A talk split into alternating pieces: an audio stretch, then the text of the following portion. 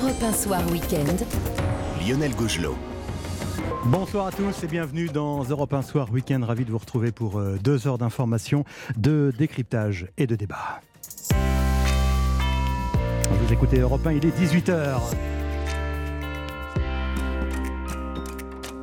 18h et à la une ce soir, le 15 de France de rugby qui se relance dans le tournoi des Six Nations.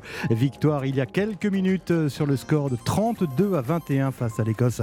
C'était au Stade de France. Le sport, c'est aussi euh, le football en Ligue 1. Depuis 17h, Monaco reçoit Nice et c'est Nice qui mène sur le score de 3 à 0. Et puis nous vivrons une grande soirée football également ce soir avec l'affiche, le Classico euh, entre Marseille et le Paris Saint-Germain. Dans ce journal également, le gouvernement mobilisé contre la sécheresse qui s'annonce cet été. Pierre Palmade, victime d'un AVC hier soir, il a été transféré à l'hôpital du Kremlin-Bicêtre à Paris alors que la justice doit se prononcer demain sur un éventuel placement en détention. Et puis dans l'actualité également ce drame de l'immigration clandestine dans le sud de l'Italie. Une soixantaine de migrants ont trouvé la mort dans un naufrage au large de la Calabre dans le sud du pays. On verra la météo également, mais quelle est déjà la tendance Valérie Darmon ce soir?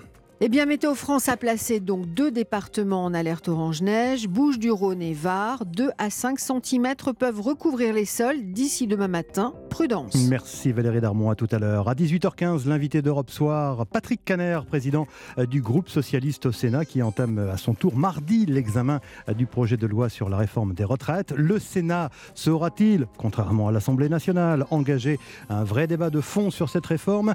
Il nous le dira dans un peu plus d'un quart d'heure.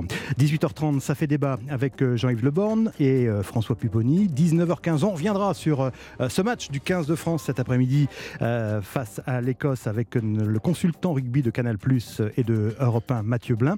Et puis 19h30, 20h, notez le, le panorama d'Europe 1 soir, week-end consacré ce soir à l'agriculture de demain. Un monde paysan face aux défis climatiques, à la révolution technologique, aux nouvelles habitudes de consommation. Quelle politique pour garantir notre souveraineté alimentaire alors que le monde agricole perd tous les ans des agriculteurs. Nous en parlerons tout à l'heure avec nos invités.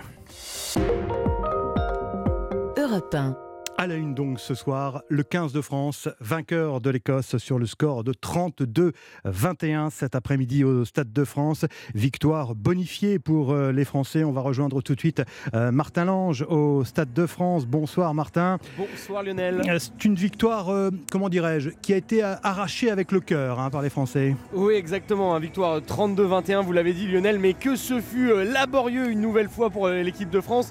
Les Bleus avaient pourtant parfaitement compensé, hein, menant rapidement 19 euh, à 0 grâce à trois essais de Ntamak, Dumortier et Thomas Ramos. Ils ont notamment profité du carton rouge infligé à l'écossais euh, Giltris.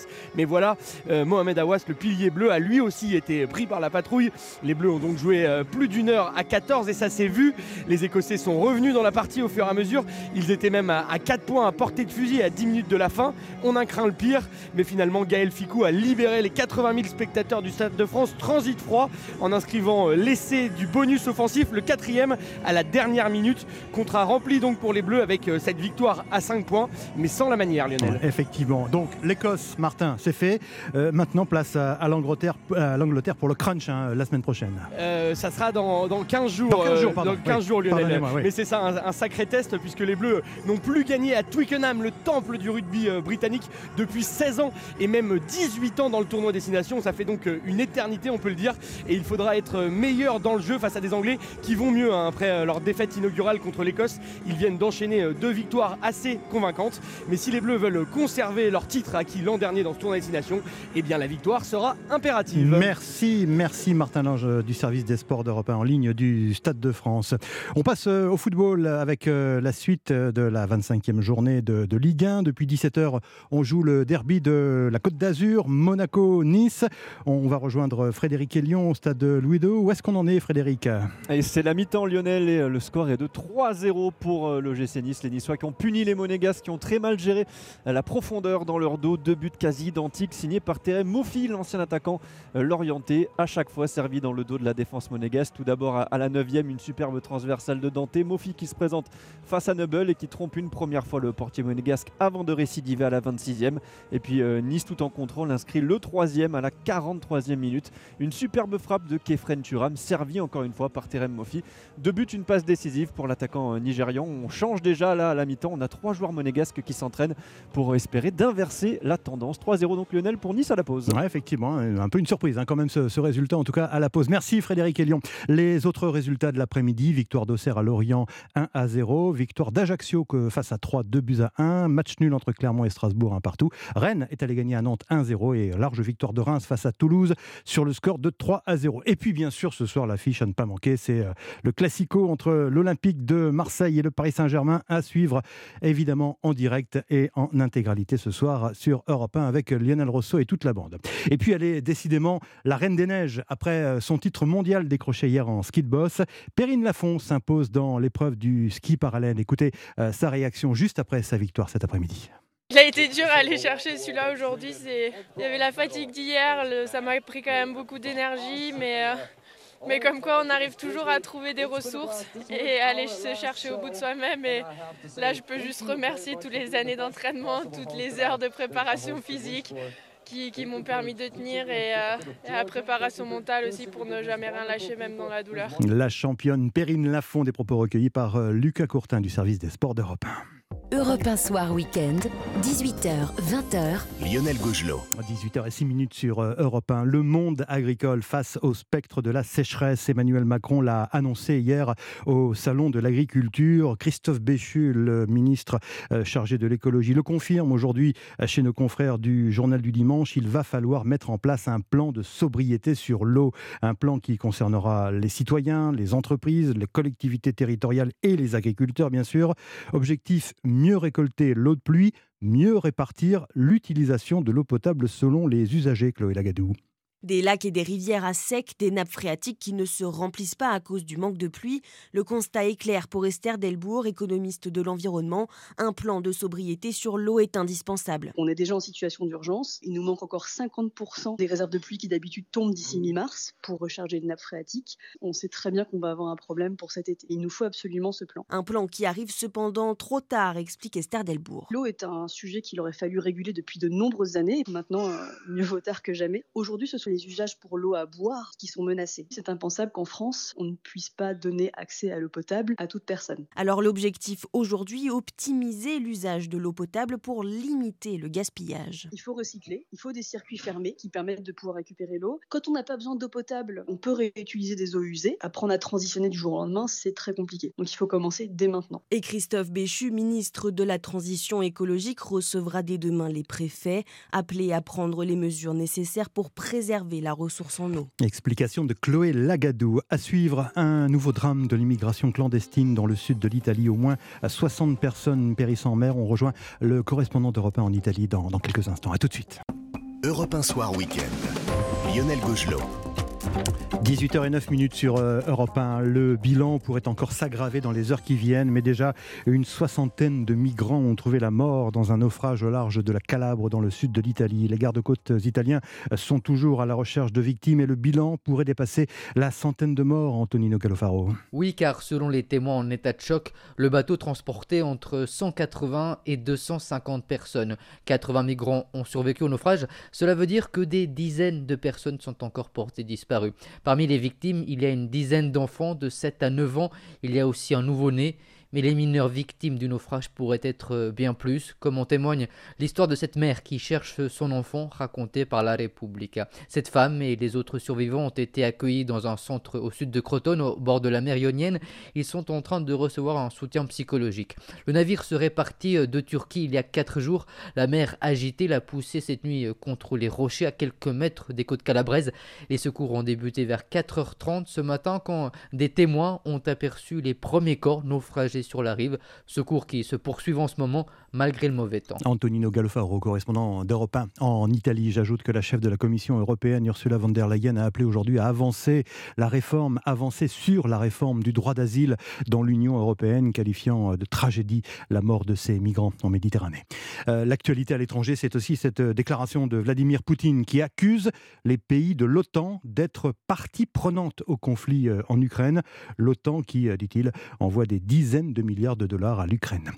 Retour en France avec euh, ce nouveau rebondissement hier soir concernant euh, Pierre Palmade, l'humoriste qui a été sous surveillance dans un service d'addictologie, a dû être transféré à l'hôpital du Kremlin-Bicêtre à la suite d'un AVC, ce qui risque de repousser la décision de justice qui était euh, attendue demain concernant un éventuel placement en détention. Écoutez l'avocat pénaliste Laurent Franck Liénard, qui était l'invité d'Europe Midi Weekend avec Lénaïque Monnier.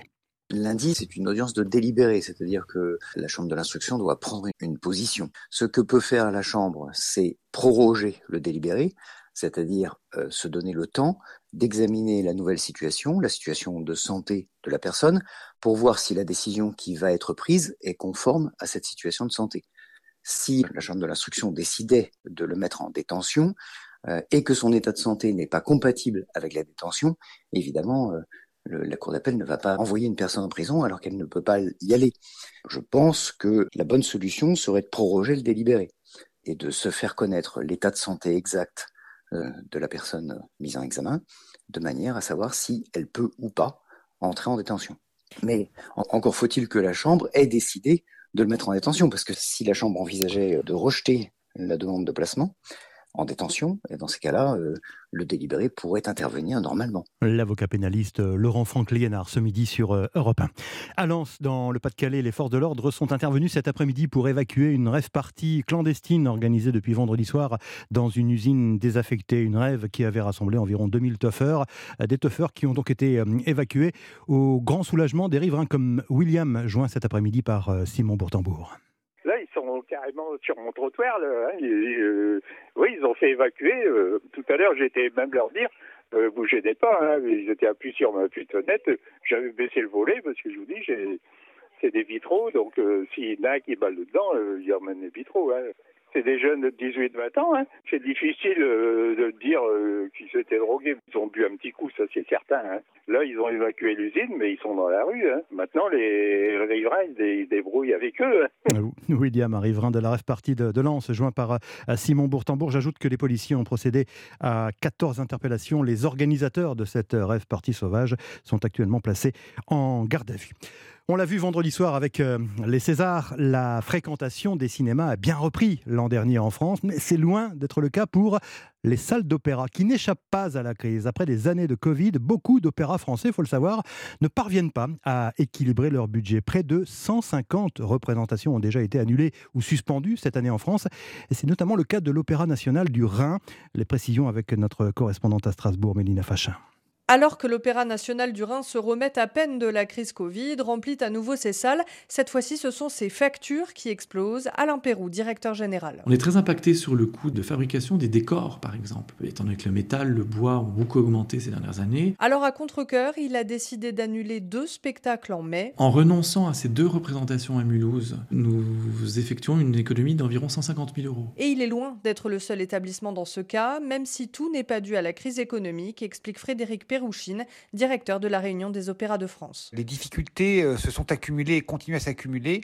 L'augmentation des salaires sur des maisons avec beaucoup de salariés comme le sont les opéras, une augmentation même moindre des salaires a un impact important sur le budget global. Quant aux subventions, elles sont au mieux stagnantes, au pire décroissantes. Il invite donc tous les acteurs de la culture à se mettre autour de la table, à réfléchir à des solutions. En attendant, il y aura d'ores et déjà moins de levées de rideaux lors de la saison 2023-2024. Strasbourg, Mélina Fachin, Europe 1. Dans l'actualité également, la mort de François Ladji Lazzaro. Il était une figure de la scène rock des années 80. Dans la salle du bar, tabac de la rue des Martyrs, il y a les filles de nuit qui attendent le jour en vendant du plaisir. François Ladji Lazzaro, l'un des leaders du groupe Pigalle que vous pouvez entendre euh, à l'instant sur Europe 1, mais aussi des garçons bouchés. Il s'est éteint hier soir à l'âge de 66 ans. On termine avec euh, la météo, Valérie Darmon, avec, euh, attention, cet appel à la prudence pour les régions du sud-est, c'est bien ça? Effectivement, Bouches-du-Rhône et Var qui sont placés en alerte neige avec l'arrivée de cette neige en ce moment même qui va tenir au sol sur une hauteur de 5 cm voire 10 localement dans l'arrière-pays provençal et en Languedoc, en même temps que le Mistral et la Tramontagne vont se renforcer et souffler très fortement jusqu'à 110 km/h en pointe. Dans les heures qui viennent, le temps va devenir de plus en plus agité, d'où ces vigilances hein, de la Provence au sud de Rhône-Alpes, au Massif central. Il va neiger jusqu'en plaine des Bouches-du-Rhône à la basse vallée et moyenne vallée du Rhône. Jusqu'à l'Hérault. Et c'est seulement euh, demain matin que la situation va s'améliorer, même si quelques chutes de neige se poursuivent euh, du sud du massif central au Languedoc, en faiblissant rapidement. Prudence néanmoins sur les routes parce que les chaussées vont glisser entre Aix-en-Provence, Nîmes, Arles et Montpellier. Et après une amélioration à la mi-journée ce lundi, la neige va se remettre à tomber à très basse altitude, cette fois sur les Pyrénées-Orientales, l'Aude et l'Ariège. Merci Valérie Darmon, à tout à l'heure 19h. À suivre, l'invité d'Europe un soir week-end, Patrick Caner, président du groupe socialiste au Sénat, qui examine à son tour à partir de mardi le texte sur la réforme des retraites. Il nous promet, Patrick Caner, que cela se fera de façon plus sereine qu'à l'Assemblée nationale. A tout de suite. Europe un soir week-end. Lionel Gougelot. 18h et bientôt 18 minutes sur euh, Europe 1. Bonsoir Patrick Caner. Bonsoir Monsieur Gougelot. Président du groupe socialiste euh, au Sénat. Merci d'être en ligne avec nous ce soir sur euh, Europe 1. Patrick Caner. Dès mardi, le projet de loi donc sur la réforme des retraites arrive en discussion au Sénat. Plus précisément, il s'agira de, l'examen en commission hein, avant un, un, autre examen dans, l'hémicycle. Euh, le Sénat, Patrick Caner, majoritairement de droite et qui a depuis longtemps hein, prôné un, report de l'âge de la retraite. Euh, la première question que je voulais vous poser, Patrick Caner, c'est que est-ce que vous, l'opposition de gauche, vous allez comme euh, vos collègues députés de l'opposition à l'Assemblée nationale, tout faire pour bloquer la, discussion? Le mot de blocage ou d'obstruction euh, n'est pas dans notre langage. Nous allons euh, porter le plus haut possible le débat euh, devant les Français, parce que finalement, c'est ce que nous devons à nos concitoyens en tant que parlementaires, c'est de leur présenter toutes les solutions et que quelque part ils puissent eh bien juger euh, entre les propositions faites par le gouvernement, les propositions euh, aggravées probablement par la droite sénatoriale qui est majoritaire à la haute assemblée, et puis les contre-propositions, l'alternative possible sociale qui sera portée par les trois groupes de gauche au sein de du Sénat. Donc euh, ce sera un débat costaud, permettez-moi l'expression, parce oui. que nous serons déterminés, mm -hmm. mais bien sûr sans euh, rien à voir avec les invectives, les insultes, et voire les menaces qui ont été proférées euh, à l'Assemblée nationale. Ouais, donc volonté d'établir un, un, vrai débat, d'aller donc jusque euh, jusqu'à la discussion sur ce fameux article 7 du report de l'âge à, à 64 ans.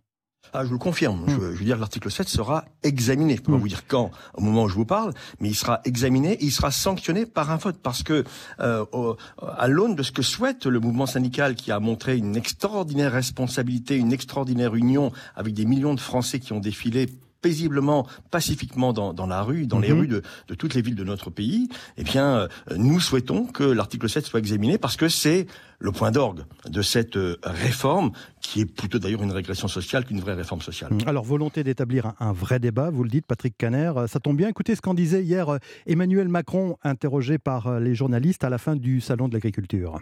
Je sais que le Sénat va se saisir j'ai vu, j'ai pu parler avec le président Larcher, il le fait avec une vraie volonté d'intérêt général. Et euh, ce qui caractérise le Sénat, c'est un esprit aussi de, calme, de concorde. J'ai vu qu'il voulait faire avancer les choses sur politique familiale et euh, les droits des femmes. Et donc je pense que le gouvernement abordera avec de l'ouverture et de la volonté d'engager pour bâtir une majorité derrière ce texte. Et donc je souhaite que le Sénat puisse enrichir ce texte avec ce qui lui paraît utile sa compétence. Sénat qui d'ailleurs a, a, plusieurs fois porté des réformes qui étaient assez proches de celles qui est aujourd'hui portée par le gouvernement. Que le Sénat enrichisse ce texte, Patrick Caner, votre réaction? Oui, et vous avez entendu la conclusion de M. Macron, c'est que le Sénat, effectivement, a plusieurs fois voté dans ce qu'on appelle le projet de loi de finances ouais. pour la sécurité sociale une, euh, une hausse de, de départ de la retraite à mmh. 65 ans. Donc, ouais. euh, j'ai envie de dire, M. Macron a trouvé là sa majorité. Euh, au Sénat, il aurait espéré la, la trouver à l'Assemblée, ça n'a pas été possible. Mais donc, les masques sont en train de tomber. Euh, la droite macronienne a trouvé une droite républicaine en confort. La question, c'est qui est l'idiot utile de l'autre? Mmh. En tout cas, nous, nous resterons permettez-moi l'expression, droit dans nos bottes, expression bien connue, à savoir que pour nous, c'est 62 ans, et c'est surtout, c'est surtout euh, trouver des formules alternatives à une réforme qui est finalement euh, qui est devenue une, une, simple équation comptable. Une simple équation comptable. Euh, Madame Borne nous a parlé lors d'un rendez-vous que j'ai eu avec Boris Vallot le 15 décembre du rendement financier de la réforme, soit 18 milliards d'euros. 18 milliards d'euros, euh, c'est une somme importante, bien évidemment, mais euh, si on la compare aux 340 milliards d'euros que représentent aujourd'hui les dépenses de retraite dans notre pays, c'est très peu de choses. Et il y a d'autres moyens que de pénaliser 10 18 millions de Français qui, avec cette réforme, elle devait être euh, achevée, parachevée, eh bien, travailleront deux ans de plus euh, dans leur vie. Euh, J'en ai, permettez-moi l'expression, assez qu'on présente la retraite comme une charge, une charge pour l'État, une dépense pour l'État. La retraite, c'est un moment de la vie, c'est un moment qui est utile pour la société. Ce sont des retraités qui sont des acteurs économiques incontournables, des acteurs sociaux incontournables dans le monde associatif, des acteurs aussi politiques, parce que quand vous regardez, je suis sénateur, quand je rencontre les maires du Nord, département que vous connaissez bien, eh bien, ce sont souvent des retraités. Eh bien, heureusement qu'ils sont là, ces retraités, pour euh, créer ce lien social, ce tissu social dont nous avons besoin. Alors, vous dites, Patrick Caner, qu'il n'y aura pas d'obstruction euh, systématique euh, au Sénat. Euh, vous pensez que ce qui s'est passé à l'Assemblée nationale était euh, contre-productif d'une certaine façon? C'est que, que vous que je vous dise Vous allez pas j'ai critiquer, euh, j'ai pas aimé j'ai pas aimé j'ai pas aimé Ouais. j'ai pas aimé j'ai j'ai trouvé ça euh, si vous voulez euh, totalement euh, contraire à ce que souhaitaient euh, les syndicats. Les syndicats Mm. souhaitaient qu'on a- qu'on aborde l'article 7.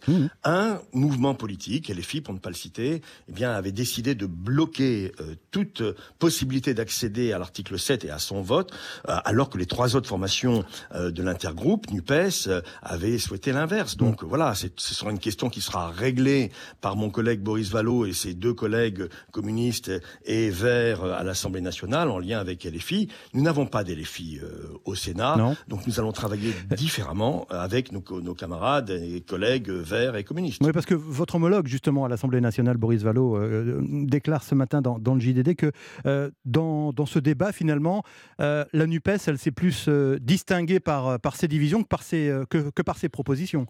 Clairement, euh, clairement, vous savez, c'est un accord électoral qui a été bâti euh, sur un coin de table euh, pendant quelques nuits, euh, non pas des longs couteaux, mais des nuits quand même qui ont été pénibles pour euh, les partis qui avaient un peu le pistolet sur la tempe, Mmh, disons-le euh, simplement, à- après le, les scores mauvais, euh, en dehors de celui de M. Mélenchon qui avait fait 22%. Mais je considère que la gauche n'est pas née le, le 10 avril dernier, euh, et elle ne s'est pas arrêtée le 10 avril de- dernier. Donc Mmh. il y aura d'autres échéances, et il y aura un rééquilibrage que je souhaite parce que euh, LFI est aujourd'hui le parti dominant à gauche, euh, qu'on le veuille ou non.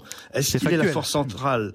Euh, Je ne le crois pas. Il faut que le PS retrouve cette partie centrale de la gauche. Alors, a priori, euh, à l'heure où l'on se parle, Patrick Caner, je rappelle que vous êtes euh, le président du, du groupe socialiste euh, au Sénat et je vous remercie d'être en direct ce soir sur Europe 1. A priori, le gouvernement ne lâchera pas sur l'âge de départ à 64 ans et la nécessité de travailler plus pour préserver, dit-il, notre système des retraites. D'ailleurs, toujours au Salon de l'agriculture, hier, Emmanuel Macron a mis en valeur ceux qui ne rechignaient pas à travailler plus. J'ai pas besoin d'être assuré. Je sais que cette réforme, par ailleurs, elle crée du mécontentement chez d'autres. Ça fait plaisir à personne de travailler un peu plus longtemps. Donc je sais qu'il continuera à y avoir des contestations. Je dis aussi que c'est un chemin qui rapproche les situations. Et c'est ce qu'il faut pour le pays. Et puis derrière ça, on supprime les régimes spéciaux, ce qui est un élément de justice. Bah, pardon, mais quand vous parlez à un éleveur qui ne sait pas ce que c'est qu'un jour férié, qui ne sait pas ce que c'est qu'un samedi ou un dimanche où il peut se reposer, il trouve ça juste. C'est une réforme de justice aussi pour ça. Votre réaction, Patrick Caner. Euh, Ce débat sur les retraites, en fait, il- est-ce qu'il ne révèle pas une fracture en France entre ceux qui veulent travailler plus et ceux qui revendiquent euh, le droit à la paresse, hein, comme certains de vos amis écologistes? Je ne partage pas du tout euh, cette approche de, l'organisation de la société. Je crois que euh, aujourd'hui les Français simplement veulent pouvoir garder de la vie pour euh, leurs années de, retraite. Euh, ils vont perdre avec cette réforme deux ans. Deux ans, c'est clair.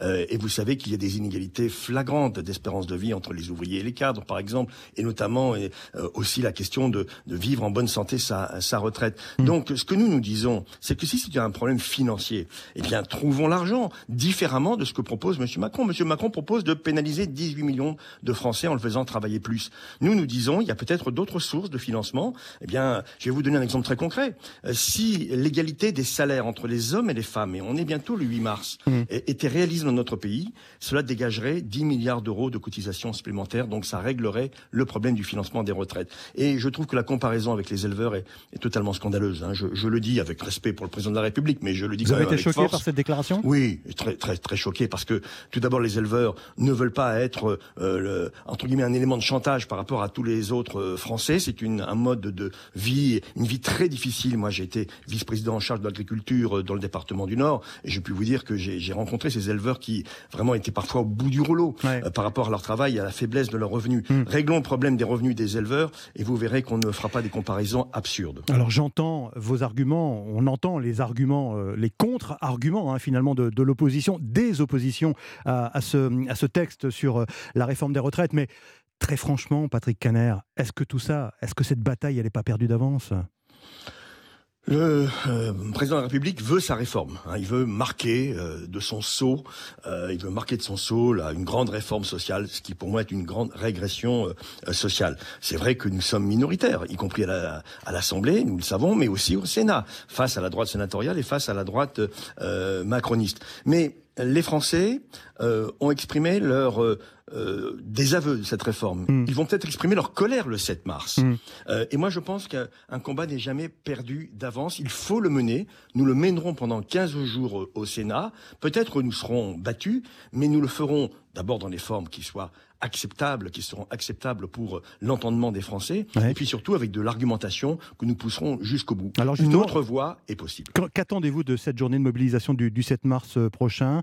Euh, Un blocage du pays, des trains à l'arrêt, des stations-service fermées euh, Tout ça, ça peut faire reculer le gouvernement? Je pense que ça peut être le point d'orgue de la contestation sociale. Quand vous avez 9 Français sur 10 actifs qui refusent cette réforme, est-ce que le gouvernement peut avoir raison?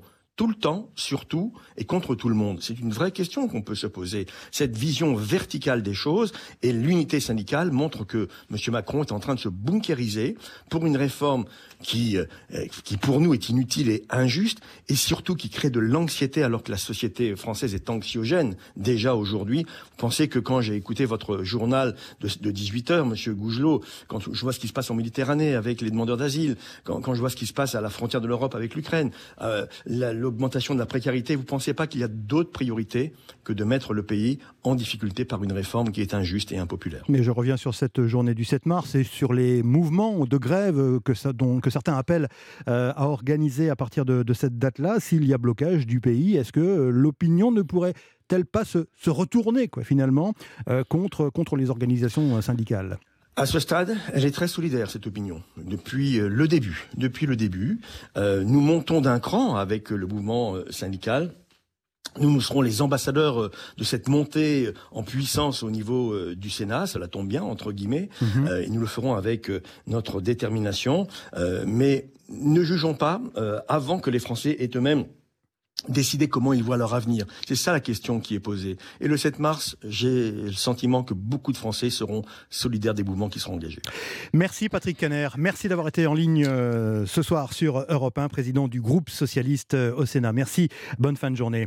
Euh, notez l'invité de Sonia Magroubrouk demain, 8h13, dans la matinale de Dimitri Pavlenko. Sonia recevra Pierre Ferracci, le président du groupe Alpha, expert en politique sociale. Demain, donc, le rendez-vous que vous fixe Sonia Mabrouk sur Europe 1 à partir de 8h13.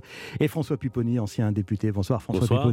Bonsoir à tous les deux. Alors le premier sujet qui, euh, qui fait forcément débat ce soir, c'est le retour d'Emmanuel Macron au contact des Français. Il y a eu mardi la déambulation à Ringis, hier la déambulation au Salon de, l'Agriculture. Euh, d'abord, François Pupponi, en tant que, politique, euh, votre analyse sur, euh, sur cette séquence, elle est plutôt positive finalement à la fin de cette semaine pour euh, le président de la République? Oui, d'abord, le président de la République, il aime ça. Il aime aller au contact des gens, des Français, il aime batailler, donc ça lui plaît. Après, c'est incontournable, hein, sur l'agriculture c'est donner le sentiment qu'on est capable d'aller voir le peuple, de discuter, y compris de se faire engueuler. Donc oui, après il y a des images compliquées, difficiles, mais, mais, mm. mais voilà, l'idée c'est euh, le président n'a pas peur d'aller euh, au contact des Français, donc à ce niveau-là, je pense que c'est réussi. Mais est-ce que justement, euh, il n'y a pas toujours un risque d'Annie Croche? On a vu avec ce, cet incident provoqué par cet activiste écologiste. finalement, alors qu'on est dans une séquence de communication de la part du président de la République, on ne retient que cet incident, non? Oui, mais... c'est toujours le risque. bien sûr, c'est le risque. Mais le président il doit le prendre, parce que sinon, ce qu'il fait, il reste bunkérisé euh, à l'Élysée et il ne va que dans des déplacements où il ne voit pas les Français. Ce hmm. C'est pas son style, c'est pas ce qu'il veut, alors il prend les risques. Rappelez-vous qu'il a déjà été giflé lors d'un bah déplacement. Donc voilà, il n'a pas peur d'aller au contact et je pense que c'est un peu son ADN.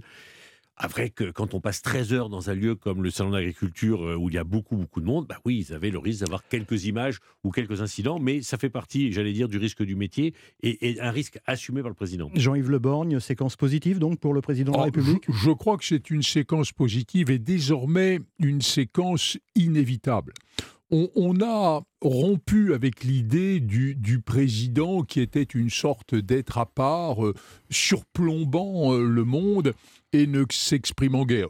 Ce qui d'ailleurs n'est pas tout à fait vrai parce que la tradition du Salon de l'agriculture a concerné de nombreux prédécesseurs Ouais, du président Macron. Mais à ceci près, ils étaient au fond un peu euh, sur le mont Olympe. Rappelons-nous quand même que la Constitution, à l'origine, nous dit que c'est le Premier ministre qui gouverne la France et que le président donne au fond les grandes orientations, ce qui ne justifiait pas, je le mets au passé, ce qui ne justifiait pas un contact permanent avec les uns et avec les autres. Alors aujourd'hui, je crois qu'il y a un problème d'équilibre. Et, et je dirais que, euh, à, à mes yeux du moins, le président s'en sort pas mal. Un problème d'équilibre entre celui qui paraîtrait déconnecté du peuple français parce qu'il n'aurait pas de contact, et celui auquel on pourrait reprocher, notamment quand un grand débat parlementaire est en cours, euh, de faire en sorte que l'exécutif fasse une pression sur le législatif. Je crois que cet équilibre a été euh, à peu près tenu. Alors cela dit, on était dans une séquence, puisqu'on parle de séquence maintenant, euh, quand même particulière, François Pupponi, celle de, euh, du débat sur euh, la réforme des retraites. Il fallait sans doute pour le président revenir sur le devant de la, de scène pour défendre cette réforme des, retraites, après avoir euh, laissé ses ministres aller au front, et donc il a pris cette, cette responsabilité. Je vous propose de, de l'écouter. J'ai pas besoin d'être rassuré. Je sais que cette réforme, par ailleurs, elle crée du mécontentement chez d'autres. Ça fait plaisir à personne de travailler un peu plus longtemps. Donc je sais qu'il continuera à y avoir des contestations. Je dis aussi que c'est un chemin qui rapproche les situations. Et c'est ce qu'il faut pour le pays. Et puis derrière ça, on supprime les régimes spéciaux, ce qui est un élément de justice. Bah, pardon, mais quand vous parlez à un éleveur qui ne sait pas ce que c'est qu'un jour férié, qui ne sait pas ce que c'est qu'un samedi ou un dimanche où il peut se reposer, il trouve ça juste.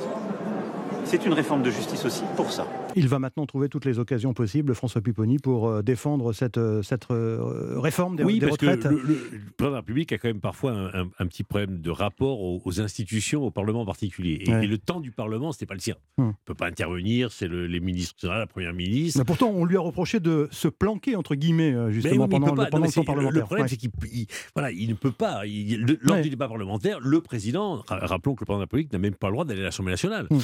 Donc, c'est pas son temps. Voilà. Et ça, je pense que c'est quelque chose qu'il vit mal, entre Ouais. guillemets, parce qu'il aime bien être euh, le maître des horloges. Et donc là, le- ce temps parlementaire terminé entre l'Assemblée, il reprend mardi au Sénat. On vient d'en parler Eh ben, avec Patrick il a eu trois jours au Sénat pour reprendre un peu la main, dire les choses et pouvoir s'exprimer. Il n'aurait pas pu le faire pendant le débat, il ne pourra pas le faire pendant le débat au Sénat, donc il a trouvé l'angle de tir. Est-ce que vous n'avez pas été euh, gêné, euh, François Pupponi, par la notion de pédagogie euh, développée par les membres du gouvernement et aussi un petit peu par Emmanuel Macron, hein, des pédagogies sur cette réforme, comme si les Français, eh bien, c'était des, des élèves à qui il fallait expliquer, euh, fallait expliquer la vie, quoi, tout simplement. Donc je pense qu'en en termes de communication, là, le gouvernement n'a pas été euh, au mieux. Euh, on voit bien, et, on- là, et d'ailleurs, le, le ministre Dussopt a encore dit qu'au Sénat, ils vont améliorer pour les femmes. Hmm. On, on voit bien que cette réforme, qui, qui est très compliquée, comme toutes les réformes sur la retraite, aurait mérité un temps de concertation plus long. Rappelez-vous la première réforme voulue par le président Macron avec euh, Delevoye, ça a été des mois et des, des mois de discussion. Alors, c'est mal fini, mais Hmm. on- voilà, il aurait fallu plus discuter parce qu'on découvre au fur et à mesure. Il y avait le problème des 1200 euros, il y a le problème des apprentis, il y a le problème des femmes, Hmm. il y a le problème des carrières longues. Euh, tout ça et, et manquait un peu de préparation. Hmm. Et donc la pédagogie était compliquée. Le gouvernement a dû changer à chaque fois de, de pédagogie et de communication parce qu'on découvrait des éléments que et, et le, et le débat au Parlement, à l'Assemblée a, a- a joué son rôle. C'est-à-dire qu'on a découvert des choses grâce au débat à l'Assemblée nationale. Les efforts du gouvernement, les efforts de euh, Emmanuel Macron pour expliquer cette réforme, pour la défendre, euh, pour faire donc de la pédagogie en- entre guillemets, ça change rien au fond. Euh, Jean-Yves Le Borgne, les Français ont l'air d'être toujours contre, euh, Écoutez, au moins à on- 60 ou 70 On, on verra, on verra si euh, une fois la réforme votée, je dis votée, je ne sais pas dans quelles conditions et si la réforme deviendra du droit positif. Mais ce que je crois important, c'est que on ne pouvait pas imaginer de produire un projet parfait, abouti. Il était inconcevable qu'aucune objection ne s'élève. On savait bien qu'il y aurait des objections pour des raisons politique, Mmh. aussi pour des raisons peut-être, comme le disait le président euh, dans le- euh, l'extrait qu'on a entendu, parce que quand on demande aux uns et aux autres de travailler plus, euh, il est normal qu'il y ait des protestations. Mais néanmoins, je pense que l'idée qu'il y ait une amélioration, l'idée qu'il y ait un dialogue au sein du Parlement. Alors pas l'Assemblée nationale, on sait ce que Ouais. ça a été, et ça ressemblait à tout sauf à un dialogue. Mais qu'au Sénat, s'ouvre une discussion, que le, le patron des sénateurs LR euh, propose un certain nombre de modifications, que demain, peut-être, je ne suis pas dans le secret des dieux, mais que demain, peut-être, le gouvernement accepte telle ou telle de ces modifications, je dirais que c'est ça le jeu parlementaire, c'est ça la démocratie. Et qu'au fond, si le projet n'est pas parfait, eh bien c'est à l'Assemblée, ça n'a pas été le cas, ça sera le cas au Sénat, de d'améliorer le projet et de faire en sorte que les difficultés qui, qui se sont révélées soient estompées. Pupponi. Non, mais c'est vrai que l'intérêt du débat parlementaire, c'est qu'il fasse évoluer une loi. La, la vraie difficulté pour le gouvernement, c'est qu'il est rentré avec une loi pour essayer de limiter le déficit, pour pas dire le supprimer. Or, le débat parlementaire va, va- va aggraver le déficit de départ, j'allais Mmh, dire. Bon. mmh. Et donc, le gouvernement est pris, dès lors qu'il a fait un texte budgétaire en plus, est pris dans une, une équation financière en disant si je lâche un peu trop, je me retrouve avec une réforme qui va finir avec un déficit. Et donc, ça veut dire qu'il faudra revoter dans deux ou trois ans. Et donc, tout le discours sur il faut équilibrer les comptes, etc., et il est à par terre, mal. quoi. Ouais. Sauf qu'on ne peut pas rentrer dans un débat parlementaire sans sortir avec des avancées. Et ces avancées, elles sont en plus légitimes. Les carrières longues, les femmes, les apprentis. On voit bien qu'il y avait des évolutions positives à faire, sauf que ça coûte de l'argent et que malheureusement, euh, les finances ne permettent pas normalement, mais il faudra le faire. Et donc, on finira sûrement avec une réforme qui, de toutes les manières, sera dans deux ou trois ans déficitaire. Oui, mais cela dit, cette réforme, elle va, euh, comment dirais-je, euh, entériner, euh, concrétiser le report de l'âge à, à 64 Je- ans. C'est le, le le point de de la- blocage. Ah, voilà, oui, mais je et, pense- et mais- donc, elle va se faire, et Oui, donc euh, va se faire. euh, la mobilisation, les protestations, la journée Alors, du 7 mars, tout ça, attendez, ça va servir à rien. Attendez, c'est pas sûr. Si le 7 mars, les syndicats arrivent à réussir ce qu'ils veulent faire, c'est-à-dire bloquer le pays, et que des grèves un peu dures s'engagent derrière, et si au Sénat, le- le- le- la, la- la droite sénatoriale met à mal un peu le texte et, et entre- entre- aggrave les comptes, il faut que ça revienne à l'Assemblée, en tant mhm. une commission mixte paritaire. Euh, je ne connais pas beaucoup de gouvernements qui sont capables de tenir. Mais, malgré tout, je pense que ce que voulait le gouvernement et le président, c'était en fait l'idée que répète le président il faut travailler plus longtemps. Oui, il faut voilà. Et donc, effectivement, les 64 ans, s'il y parvient, il y aura sûrement des déficits, il faudrait revenir, mais au moins, symboliquement, il aura donné cette image aux Français de dire il faut travailler plus longtemps. Borgne. Euh, il- Il est clair que euh, les choses ne seront pas résolues en totalité dans tous les points et dans tous les détails par le texte qui sera peut-être voté finalement, mais l'essentiel, c'est que l'idée selon laquelle il faut travailler plus, l'idée selon laquelle euh, on ne peut pas en rester à ce que nous sommes aujourd'hui, me paraît l'élément essentiel. Rappelez-vous, c'était quand même il y a plus de 12 ans maintenant, lorsque euh, Éric Woerth et le président Sarkozy ont fait la première réforme des. Il y a eu un nombre non négligeable de protestations et on est arrivé à, à cette sorte de modus vivendi euh, d'accord minimal qui portait de 60 à 62 ans l'âge de la retraite. Et là, finalement, c'est une marche supplémentaire de 62 à 64. Alors peut-être y aura-t-il des, des situations particulières qu'il faudra examiner. Je, je pense aux carrières longues, par exemple. Bien vous le citiez, M. Pupponi, et vous aviez raison. Mais ce problème des carrières longues est un vrai sujet. Mais euh, comment doit-on le traiter?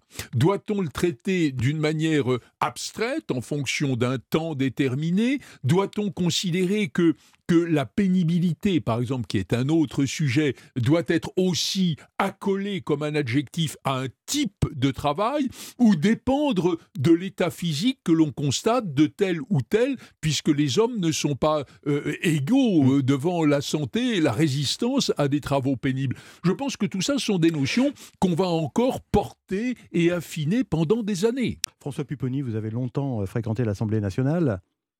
Vous avez Oui. été député. Oui, Euh, 15 ans. 15 ans. Euh, vous avez lu l'article du journal du dimanche ce matin sur euh, ces nuits un petit peu folles à la buvette des euh, députés qui abusent un peu de, de la boisson, Ouais. ce qui expliquerait certains débordements, euh, certaines positions virulentes, les insultes que l'on a pu observer lors du, du débat à l'Assemblée nationale. C'est vrai ou c'est faux? Alors écoutez, moi je n'ai jamais vécu cela. Ce qui est sûr, c'est qu'il y a la buvette à côté de l'hémicycle, Ouais. ce qui permet aux députés de pouvoir se restaurer, euh, se reposer, euh, décompresser un peu, parce qu'on commence le matin à 9h et qu'on finit des fois à 2h, 3h, 4h, 5h, 6h du matin. Eh ben, il faut des fois un peu euh, pouvoir manger, boire, etc. Bon, moi je n'ai jamais connu ce qui est décrit dans, la, dans le, le, le, le JDD, du l'article du JDD, jamais. Bon. Il y a eu, j'ai vu des députés très, très euh, minoritaires, parfois euh, on est, on est pris de boisson, rentrer dans l'hémicycle. Oui, ça, ça a pu arriver, mais Mm. c'est vraiment minoritaire, très très minoritaire. Là, ce qui est raconté, c'est autre chose. C'est qu'il y en a qui se servent de la, de la buvette pour faire la fête. Sincèrement, je l'ai jamais vécu.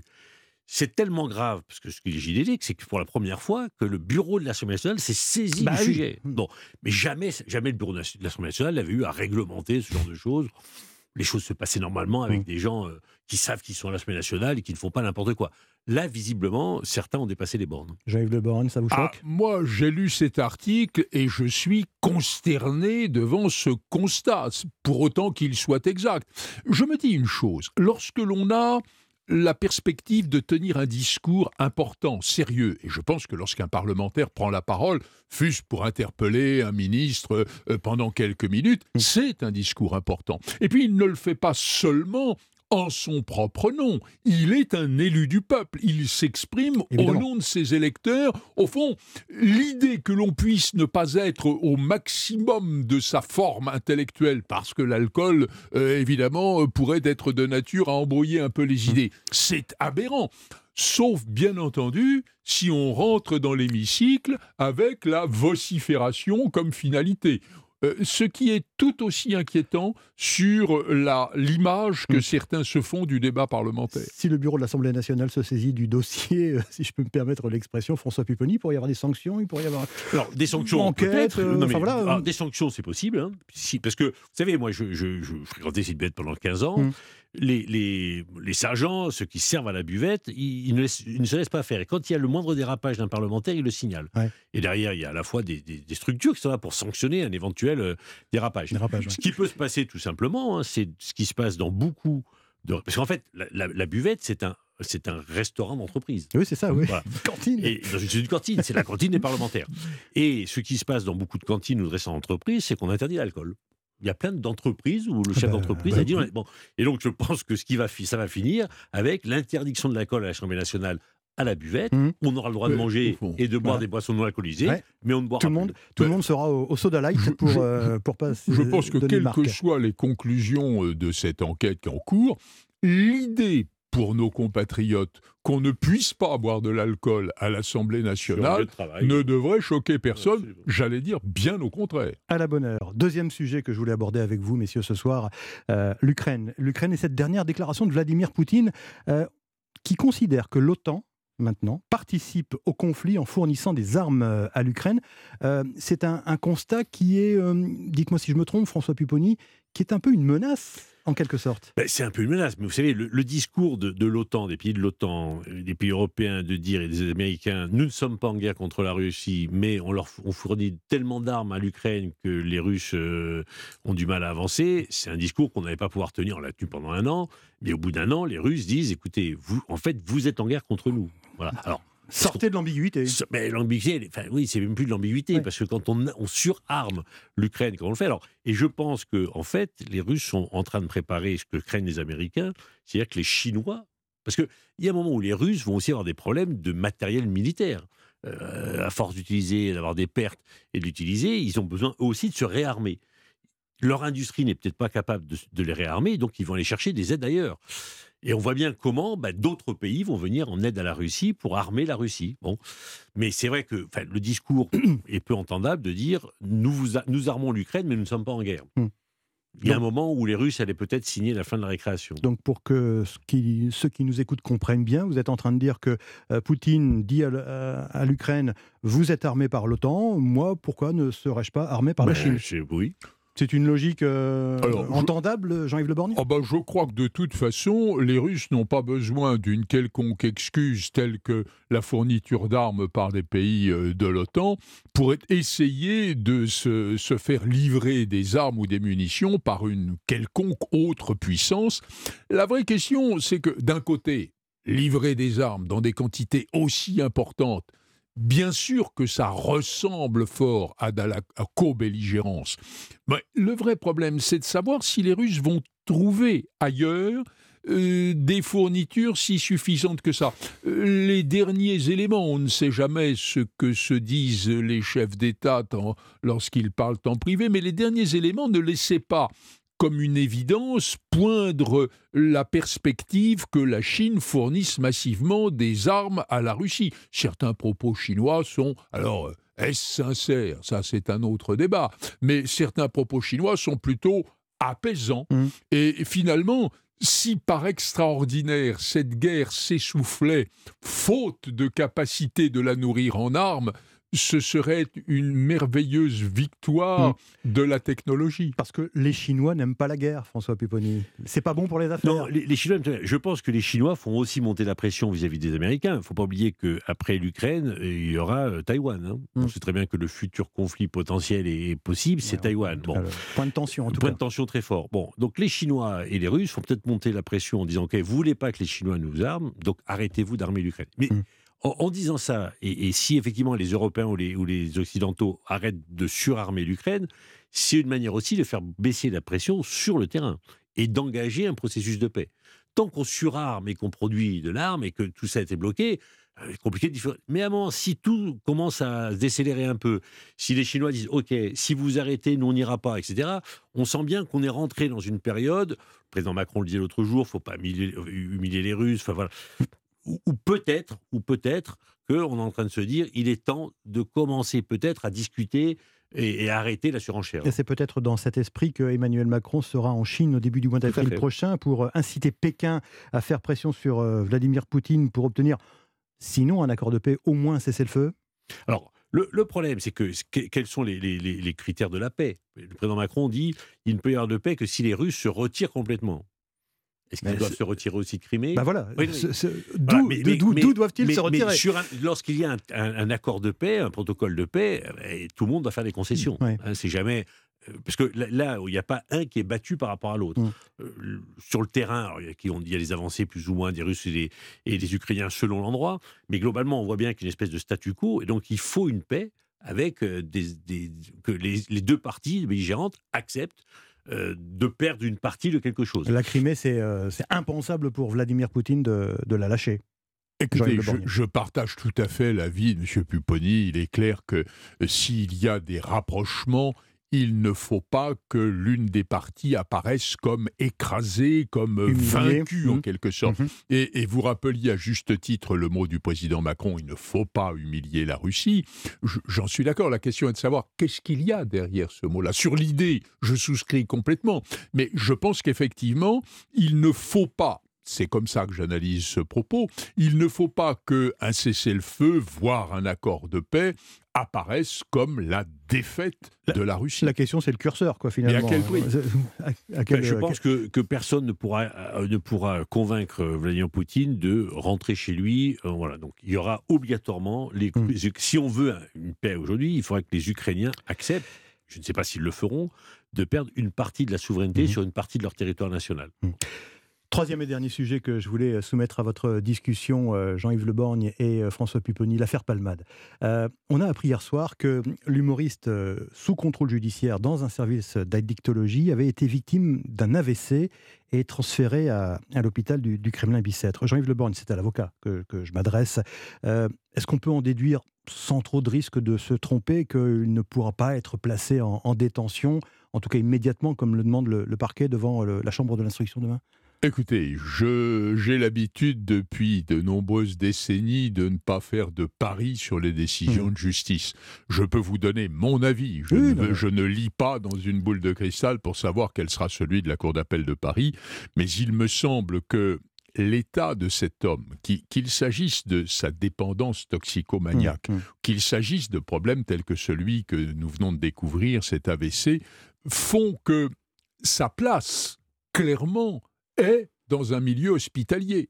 Et je crois que le juge des libertés et de la détention, qui a été jusqu'au maximum euh, des mesures de sécurité que l'on peut ordonner avant euh, de placer quelqu'un en détention, a apprécié les choses avec infiniment de sagesse. Et puis vous savez, derrière cette affaire, moi, il y a quelque chose qui me gêne beaucoup. Le battage médiatique. Cette deuxième affaire qui s'est greffée avec ou peut-être sans véritable raison sur les histoires de mes- de- d'images pédopornographiques, me paraissent presque promettre à cet homme que je n'entends pas soutenir, qui est indiscutablement coupable, il ne le discutera d'ailleurs pas, mais euh, lui promettent une sorte de traitement à part à cause de sa notoriété, à cause du fait qu'on a parlé sans arrêt, sans arrêt encore de cette affaire. Je ne sais pas ce que sera la décision de la Cour. Elle est difficile. Mais que- comment gère la, la justice justement dans, dans- dans ce genre de cas médical grave quand euh, un justiciable est ainsi euh, victime d'une affection aussi, aussi grave? Bah, il, y a, il y a plusieurs hypothèses. Il y a des lieux, je dirais, à la fois pénitentiaires et hospitaliers. Ouais.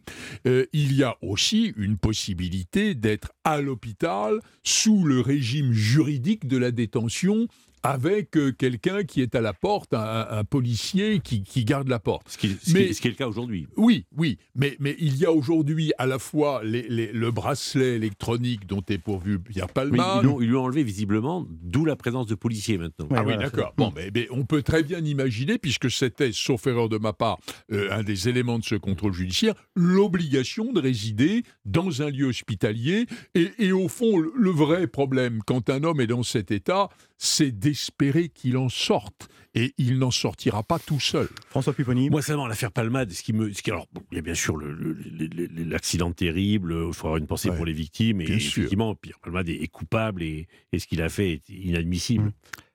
Une, une- une fois dit cela, ce qui me gêne le plus, c'est la politique spectacle. Mmh. Il n'y a plus de présomption d'innocence et il n'y a plus de secret de l'instruction. C'est-à-dire qu'on vit grandeur nature tout ce qui se passe. Et, et les fuites, là, pour le coup, elles ne peuvent pas venir euh, des avocats. euh, parce que souvent, quand il y a des fuites, on dit, bah, c'est pas forcément. Regarde, Là, là, sincèrement, bon, voilà. Et ça, c'est gênant. Parce qu'on sent bien qu'il y a de l'émotion populaire et que la justice, alors, en particulier le parquet, rentre dedans. Pas forcément les juges d'instruction qui ont, ou le juge des libertés qui a pris sa position en, en toute indépendance, puisque s'il avait écouté la Vox Populi, Serait en prison. Oui, oui. Et lui, il a appliqué les textes, il a appliqué la rigueur des textes. Mais sinon, le- cette espèce de justice spectacle avec l'enquête qui est déclenchée très rapidement, on sait tout tout de suite, voilà, ça c'est quand même gênant. Juste Un- un dernier mot, un Jean-Jacques mot très bref. L'existence de la justice, de l'institution judiciaire, est faite pour que précisément les cas particuliers ne soient pas tranchés par l'émotion. Merci, ça sera votre conclusion. Merci euh, Jean-Yves Leborgne, merci François Pupponi d'avoir euh, participé à notre discussion ce soir sur euh, Europe 1. À suivre le journal de 19h et juste après on viendra sur euh, la performance du 15 de France cet après-midi face euh, à, l'Écosse euh, avec notre consultant rugby Canal Plus et Europe 1 Mathieu Blin. Et puis à 19h30, euh, notez le panorama d'Europe 1 soir avec cette question quel avenir pour notre agriculture à l'heure du changement climatique, des nouvelles technologies et des modes de consommation? On en parlera avec euh, nos invités. Mais tout d'abord, il est 19h sur Europe 1.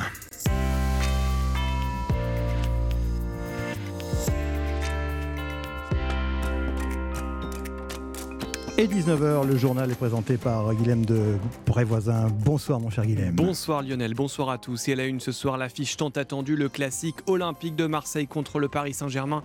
Nous irons prendre la température du côté des supporters, vous les entendrez. L'urgence au sujet du manque d'eau, Emmanuel Macron demande un plan de sobriété pour faire face à la sécheresse. Le ministre de la Transition écologique, Christophe Béchu, réunit les préfets dès demain.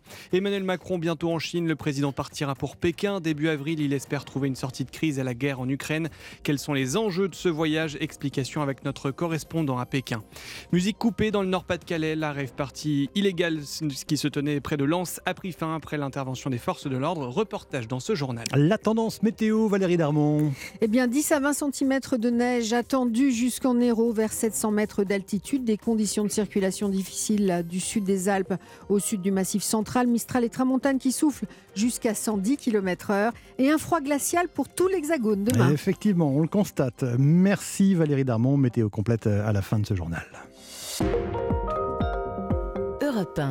Ça sera donc euh, l'événement de la soirée en football, le choc en clôture de la 25e journée de Ligue 1. L'Olympique de Marseille reçoit le Paris Saint-Germain au stade Vélodrome, un match qui a une saveur toute particulière aussi bien pour les joueurs que pour les supporters. À moins de deux heures de la rencontre, nous sommes allés à la rencontre des supporters des deux clubs et ce n'est pas l'envie de gagner qui manque des deux côtés. Écoutez.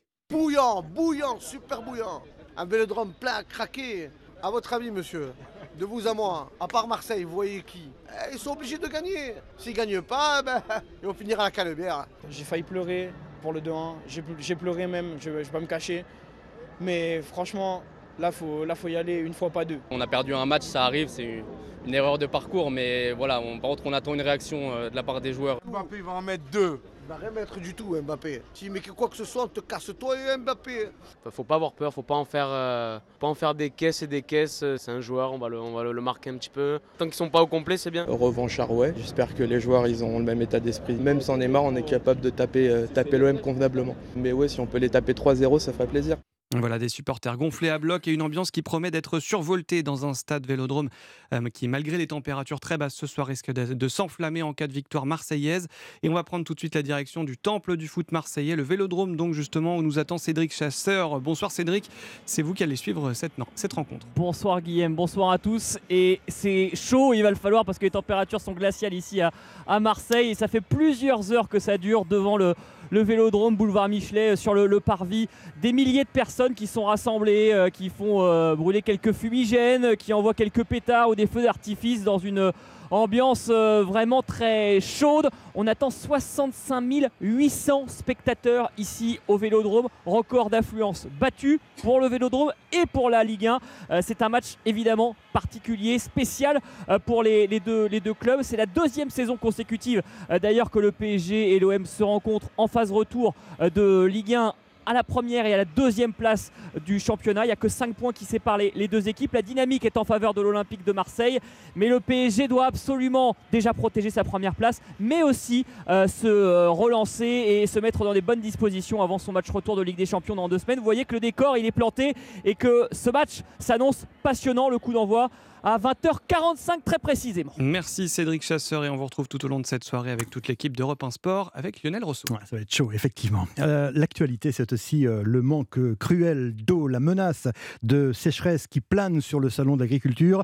Emmanuel Macron, le président de la République, veut euh, des solutions. Et oui, le président a appelé à la mise en place d'un plan de sobriété au sujet de l'eau alors que la, la sécheresse hivernale frappe plusieurs départements du pays. Le manque de pluie de plus en plus fort et ce mois de février sera l'un des plus secs depuis les années 60. Le ministre de la Transition écologique, Christophe Béchu, réunit les préfets dès demain avec des consignes claires, Arthur Delaborde. Oui, anticiper, planifier, économiser, ce sont les mots d'ordre simples du ministre de la Transition écologique qui appelle les préfets à ne pas avoir la main qui tremble, c'est-à-dire à prendre les mesures qui permettent dès à présent de faire des économies d'eau, y compris des arrêtés de restriction si cela est nécessaire. Christophe Béchu demande de la sobriété aux usagers et de l'innovation aux ingénieurs, notamment pour trouver des sources alternatives d'eau. En parallèle, Elisabeth Borne va activer dès la première quinzaine de mars une cellule interministérielle chargée d'anticiper anticiper les risques et les mesures à prendre en cas de sécheresse. Par ailleurs, un grand plan devrait être présenté en mars par le gouvernement. Objectif libérer et modifier un certain nombre d'usages de l'eau avec des solutions adaptées à chaque territoire. En matière d'agriculture, cela pourrait se traduire par une réflexion sur la nature des variétés cultivées, le développement de retenues collinaires ou de bassines ou encore des modèles d'irrigation goutte à goutte. Les particuliers, eux, pourraient par exemple se voir accorder l'autorisation de raccorder leurs toilettes à l'eau de pluie. Arthur de la borde du service politique d'Europe 1. Après les 13 heures de déambulation d'Emmanuel Macron hier au Salon de l'Agriculture, Elisabeth Borne se rendra demain porte de Versailles. Elle devrait préciser les contours du plan sur les pesticides annoncée hier par le chef de l'État afin de mieux coordonner l'action de la France et celle de l'Union européenne. Mais le salon de l'agriculture, c'est aussi l'occasion de mettre en avant les innovations. Et oui, c'est un aspect qui prend un peu plus d'ampleur chaque année. La tech est au cœur de la transformation du secteur. Et sur le salon de l'agriculture, cette évolution est incarnée par le stand de la ferme digitale qui réunit ces nouveaux acteurs et permet d'attirer de jeunes talents vers le secteur agricole.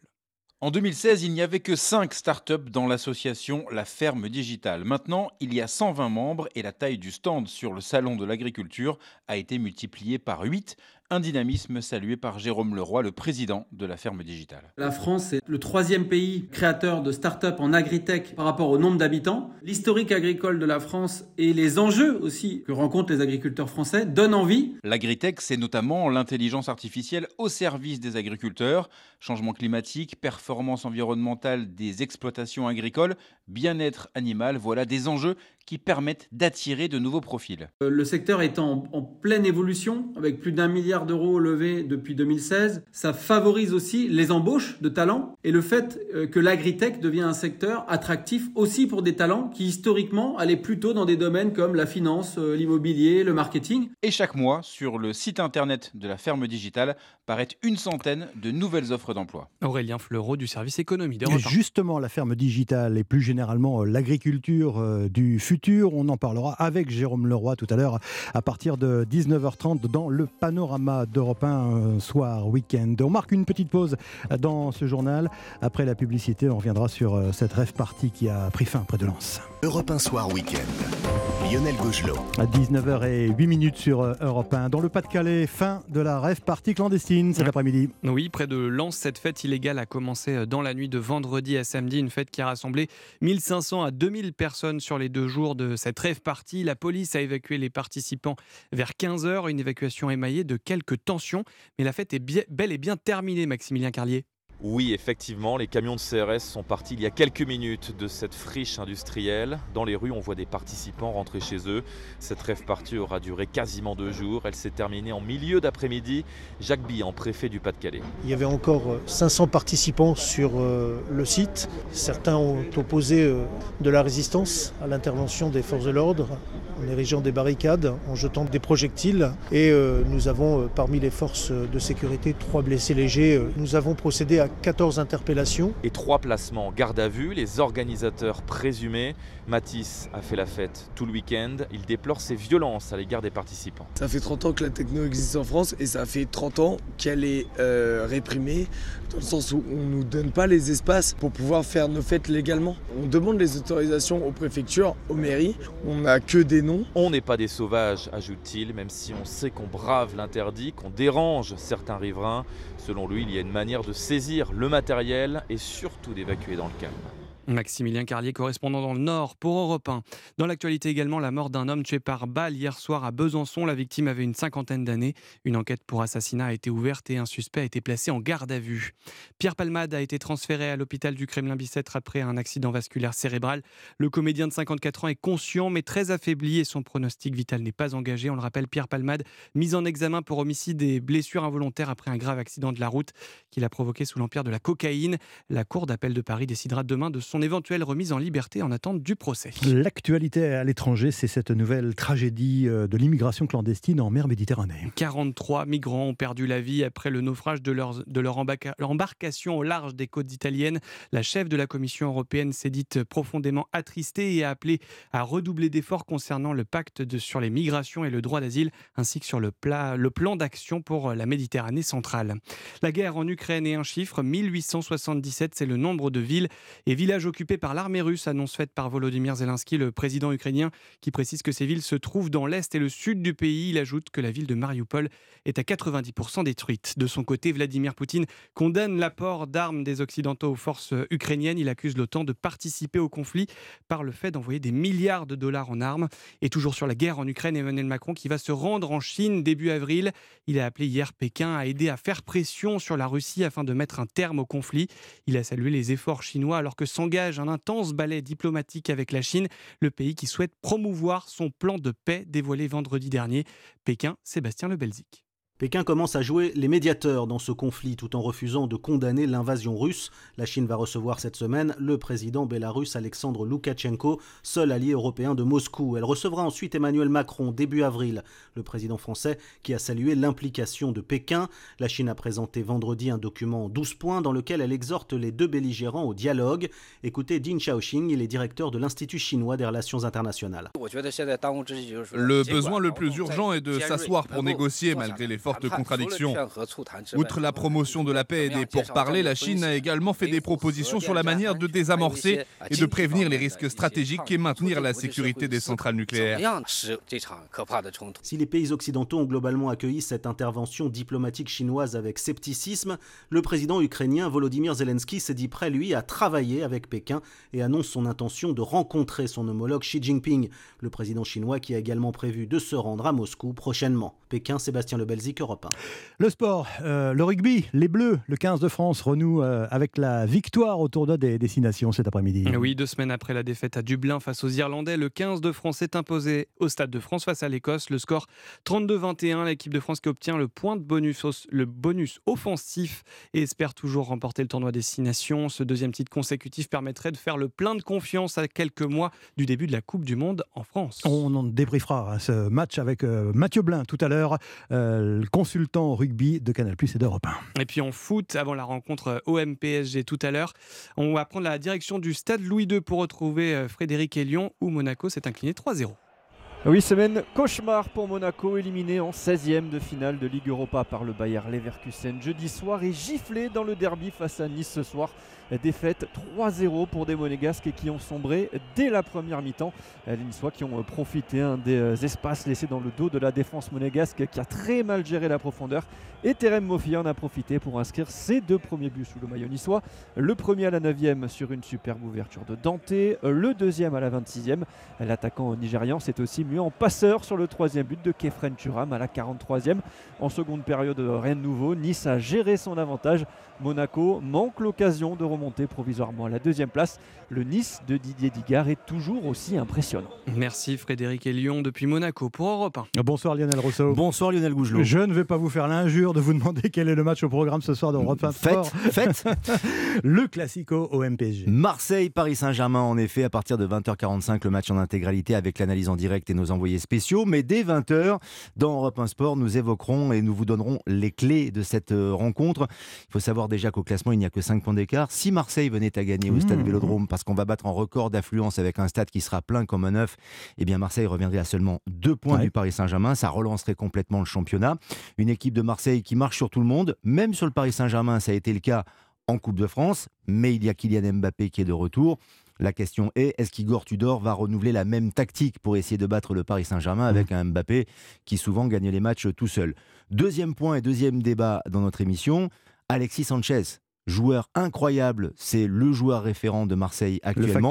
Pourrait-il faire partie de la MNM C'est-à-dire, est-ce qu'il a le niveau d'un Euh, Neymar, bonne d'un. Mbappé et d'un Messi? question. On Mmh. posera la question à nos experts et notamment Jimmy Algerino et Marc Libra qui sont avec nous en compagnie de Nabil Djelit. Et puis, on donnera la parole à la défense, à la défense du Paris Saint-Germain qui ne va pas très très bien, notamment Sergio Ramos qui sera titulaire ce soir, mais à qui le sélectionneur de l'équipe d'Espagne a dit dans un communiqué, il l'a appelé avant, mais dans un communiqué officiel, on n'a plus besoin de toi, tu ne reviendras plus jamais en sélection. Ouais. Pas le moral. Ouais, effectivement. En tout cas, la tension monte, hein, aussi bien du côté de, de Marseille que dans la rédaction d'Europe 1. J'ai vu fleurir, moi, des maillots du Paris Saint-Germain et de l'OM, ici dans, dans la rédaction Beaucoup d'Europe 1. plus de maillots de l'OM que du Paris Saint-Germain, Ah bon si je peux me permettre. Bon, en tout va- cas, c'est ce que j'ai va constaté. les- on va refaire les calculs. Merci Lionel Rousseau, à, à tout à l'heure. Merci Guilhem de Prévoisin, c'était le, le journal de, de 19h. La météo, ma chère Valérie Darmon, rebonsoir. Euh, il faut faire attention, hein. deux départements, le Var et les Bouches-du-Rhône, sont placés en vigilance orange pour neige et verglas. Absolument Lionel, jusqu'en milieu de nuit. hein. De faibles chutes de neige tombent jusqu'en pleine des régions alpines à la Provence. On attend euh, 2 à 5 cm, voire jusqu'à 10 hein, sur l'ouest du Var, l'est du Vaucluse, sur les Alpes de Haute-Provence, sur l'est des Bouches-du-Rhône. Enfin les Bouches du Rhône et le Var qui sont donc en vigilance orange depuis mhm. ce matin hein, pour neige et verglas. Et en deuxième partie de nuit, le risque de neige qui se décale sur l'Auvergne et sur le Languedoc. Et ces chutes de neige, Valérie, elles vont se poursuivre demain? Euh, Plus ou moins. Alors le ciel sera très très nuageux de toute façon sur la moitié sud. Il va continuer de neigeoter jusqu'en pleine sur les Alpes du Sud, sur le Languedoc, l'Auvergne, le Piémont pyrénéen, plus localement sur le Limousin, les plaines du Sud-Ouest. En Provence, les chaussées seront surtout très glissantes, mais il pleuvra euh, surtout assez fort sur PACA et puis sur le Languedoc-Roussillon. Et c'est au cours de la nuit de lundi à mardi hein, que la neige se remettra à tomber, euh, notamment sur le Haut-Languedoc et en plaine sur le Roussillon et l'Ariège. Donc on n'en a pas fini avec cet épisode neigeux dans le sud. Mistral et Tramontane en revanche qui vont faiblir aux alentours de 70 km/h en rafale. Mhm. Le vent de secteur est qui est plus soutenu sur le littoral varois avec des pointes à 90. Et puis sur le nord de l'Hexagone tout de même et sur toute la façade ouest aussi. Hein, le soleil va continuer de briller un petit peu comme ce dimanche, sous des maximales froides, voire glaciales, entre 5 et 8 degrés en général dans les terres, entre 7 et 10 sur la pointe bretonne, comme sur le pourtour du golfe du Lion, et 9 à 13 sur la côte d'Azur. Merci Valérie Darmon. À suivre dans un instant le débriefing de ce match du 15 de France cet après-midi face à l'Écosse. Victoire des tricolores, je vous le rappelle. Débriefing avec euh, Mathieu Blin, consultant rugby de Canal Plus et d'Europe 1. A tout de suite sur Europe 1. Il est 19h17. Europe 1 Soir Week-end. Lionel Gougelot. 19h19 sur euh, Europe 1. Bonsoir Mathieu Blin. Bonsoir Lionel. Bonsoir, consultant rugby pour euh, Canal Plus et Europe 1. Euh, on va prendre un peu de temps, si vous le voulez bien, Mathieu, pour euh, débriefer avec vous ce, match du 15 de France cet après-midi contre l'Écosse. Victoire donc 32 à 21. il était, comment dirais-je, il était attendu ce match après la, déception, la défaite contre, l'Irlande. victoire donc contre cette belle équipe écossaise qui a impressionné les observateurs depuis le, début du, tournoi, Mathieu. Euh, c'est une victoire qui a été, allez, pour, dire les choses gentiment, ils sont allés la chercher avec le cœur, hein, les joueurs du, du 15 de France, cette victoire. Ils sont allés euh, la chercher avec le cœur, avec euh, l'expert défensif et l'expert de cette équipe de France, Gaël Ficou, puisque c'est le joueur qui a le plus de, de sélections. La défaite contre les Irlandais, il faut rappeler, c'est quand même une défaite contre l'équipe numéro 1 au monde, donc il n'y avait pas à rougir et il y avait euh, une attente collective. Il y avait un guichet fermé au Stade de France qui était absolument magnifique et une victoire contre les Écossais qui sont en train d'étonner, puisque c'est une équipe très joueuse, mais qui a une solidité défensive qui s'est mise en place et aussi sur les phases statiques. Bref, l'équipe de France, comme à son habitude, est allée chercher un point de bonus offensif dans les dernières secondes. Qu'est-ce qu'elle vous donne comme impression, cette, équipe, euh, Mathieu? Bah, l'équipe de France, elle me donne l'impression de continuer à écrire son chemin. Vous savez, Fabien Galtier et son staff ont parlé d'un chemin qui est euh, démarré il y a maintenant presque trois ans pour préparer la Coupe du Monde qui arrive à grands pas en septembre, évidemment, dans notre pays. Et ce chemin, c'était de vivre tous les scénarios. Ils n'avaient pas vécu de défaite jusqu'à l'Irlande. 14 victoires d'affilée, c'est euh, un record qui était euh, absolument génial. Ils ont vécu ce scénario de la défaite et on imaginait qu'il y aurait pu avoir un petit peu, on va dire, d'empressement ou peut-être de, de doute. Et finalement, euh, contre ces Écossais qui sont vraiment hein, l'équipe euh, qui est en train de se révéler sur ce tournoi Destination, ils ont mhm. réussi à aller chercher la victoire avec un, début de match absolument génial puisqu'on a marqué trois essais en 20 minutes. Il y a eu les deux cartons rouges qui ont un petit peu déréglé la rencontre, mais ils sont allés chercher le, le point de bonus offensif qui était euh, fondamental puisque même si on est encore quatrième, on est ex aequo avec l'Écosse et l'Angleterre. Alors justement, il y a eu des faits de jeu qui, sur lesquels il faut, il faut revenir, Mathieu Blin. L'expulsion du, du joueur joueur euh, écossais, l'expulsion du pilier français euh, Awas.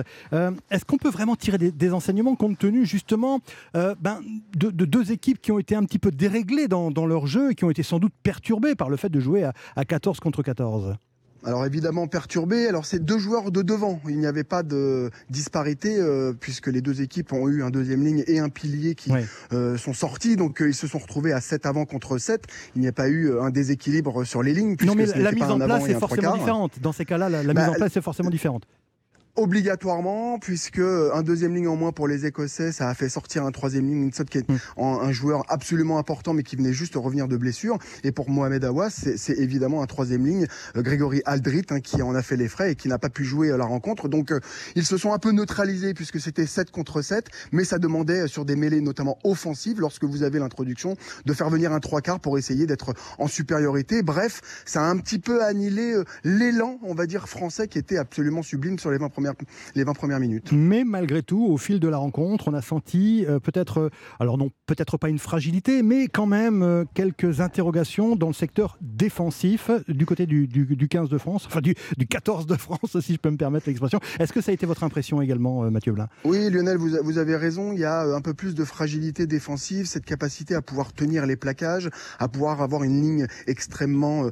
homogène et ne pas se faire sanctionner. Et ça fait euh, plusieurs rencontres que les Français se mettent un petit peu euh, en difficulté en, en étant souvent sur des plaquages à deux. Donc lorsque vous êtes sur des plaquages à deux, s'ils ne sont pas francs, bah, vous utilisez un joueur en plus sur le, le, le, duel qui est enclenché par l'adversaire. Et effectivement, l'Écosse, mais comme l'Irlande, hein, il y a 15 jours, est une équipe extrêmement joueuse. Et on a eu un peu de, de difficulté à tenir, on va dire, les assauts dans l'axe profond. Vous savez, ce, ce jeu dynamique d'avant avec le relais de trois quarts, un Van der par exemple, du côté euh, de l'Écosse, qui a un, physique de déménageur et de, et de troisième ligne. Et mhm. effectivement, les Français se, se, sont mis sur le reculoir. Lorsque vous êtes sur le reculoir dans le rugby, puisque vous êtes sur un bras de fer, et eh ben vous vous mettez à la faute. On a été plusieurs fois pénalisé et euh, quelle belle équipe écossaise. Mais, mais cette défense a été récupérée un ballon sur un contest de ruck qui a amené euh, une pénalité jouée à la main et Gaël Ficou qui a été marqué cet essai du bonus offensif. Je voudrais qu'on revienne sur l'effet de jeu dont, dont on a parlé tout à l'heure, Mathieu Blin, l'expulsion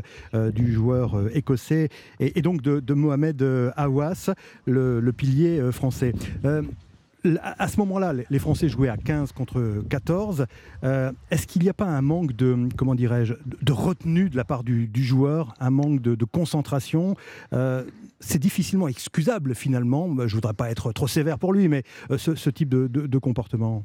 D'autant qu'il bah, est récidiviste. Exactement, il y, a, il y a, deux lectures. La, la, lecture la plus importante, et si on essaye d'objectiver un peu les débats, euh, l'action de déblayage qu'il fait à quelques mètres de notre ligne, qui suit le carton rouge écossais sur un déblayage qui euh, amène ses épaules vers le haut du corps, vers la face du joueur euh, écossais, c'est évidemment une action de trop, une action trop visible et une action qui ne euh, méritait pas de se mettre en place puisqu'il n'y avait pas de danger, la défense était remise en place. On savait hein, qu'il avait une épée Damoclès puisque Mohamed Awas avait euh, écopé d'un carton rouge il y a maintenant deux ans contre ces mêmes Écossais. C'est un joueur qui, voilà, il n'avait pas joué avec l'équipe de France depuis un long moment. Tout le monde était un peu attendu.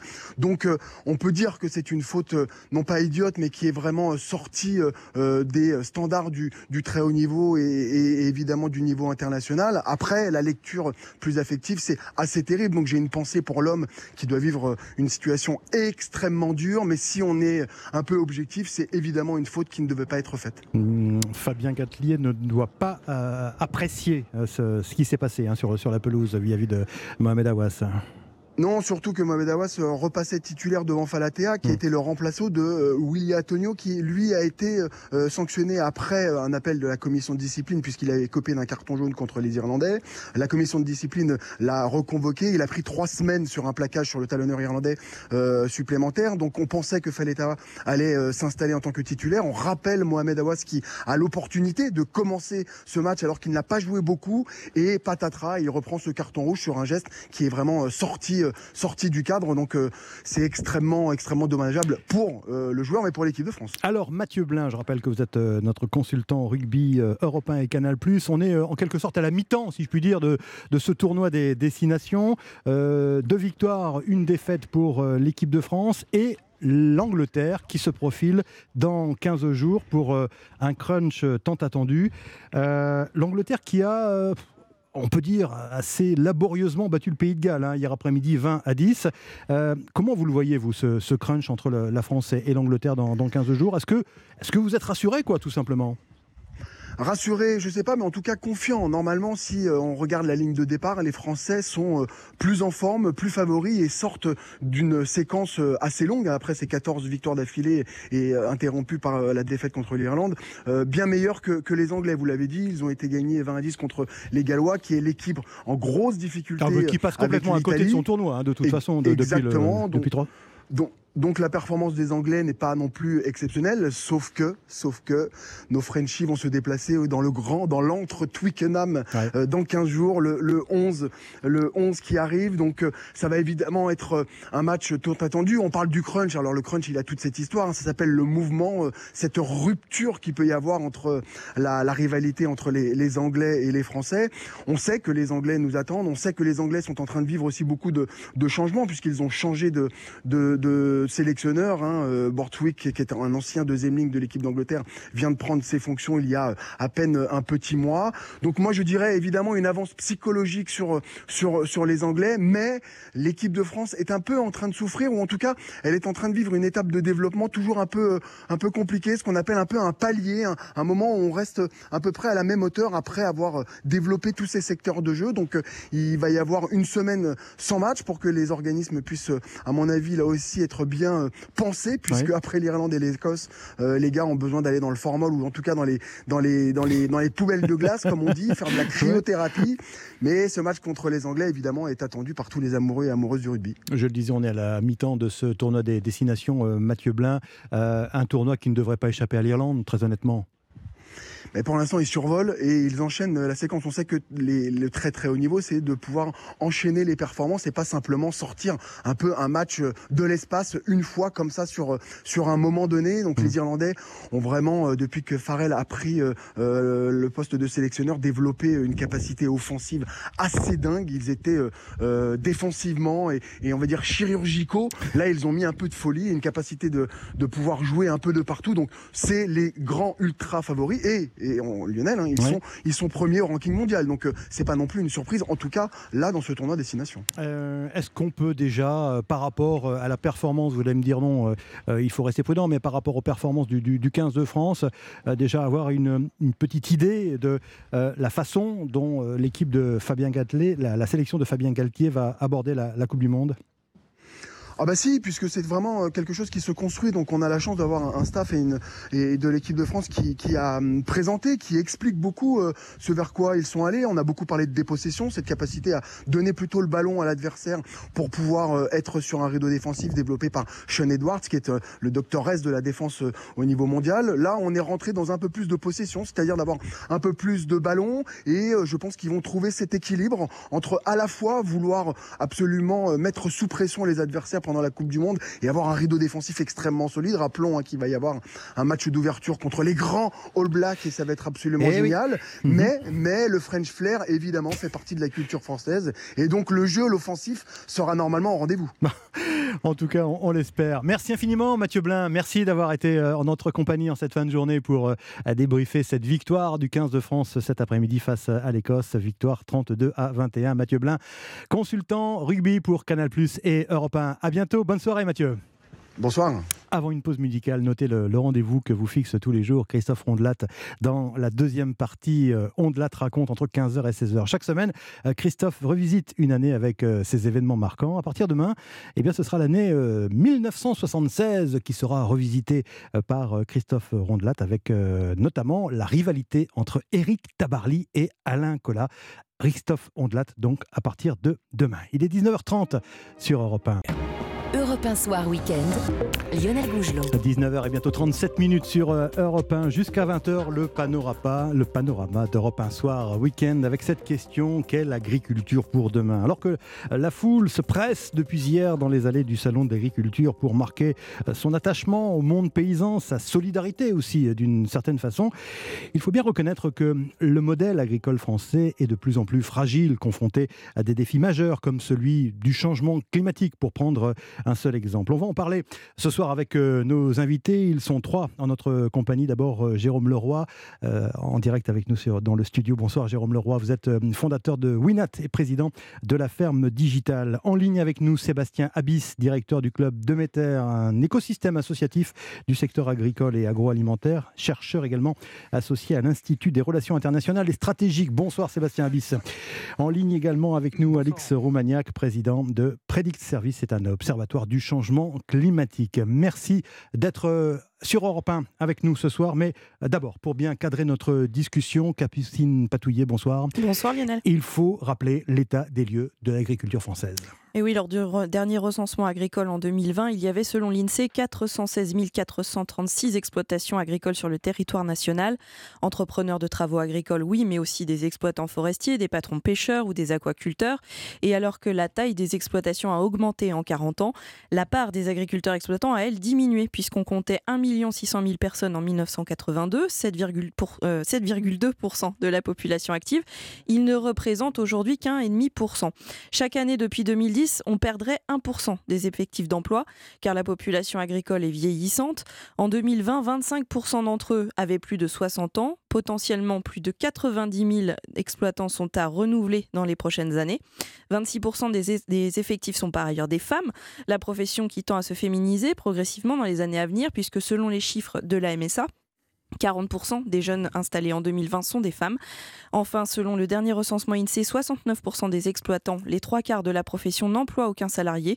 Et si tel est le cas, ils ne sont que très peu par exploitation. 53% n'emploient qu'un seul salarié, 33% entre 2 et 4, et seulement 5% des exploitants emploient plus de 10 personnes. Merci Capucine Patouillet. Euh, le sujet d'actualité qui a marqué le début de ce salon de l'agriculture, c'est euh, l'enjeu du changement climatique avec euh, une nouvelle sécheresse qui s'annonce pour l'été prochain et l'obligation d'une sobriété de l'eau, comme l'a dit euh, hier euh, Emmanuel Macron. Euh, ma première question sera pour vous, Alix Roumaniac, si vous le voulez bien. Je rappelle que vous êtes président de Predict Service, un observatoire du changement climatique. Qu'est-ce que cela va supposer pour le monde agricole, cette menace de sécheresse, cette menace de manque d'eau pour les années à venir?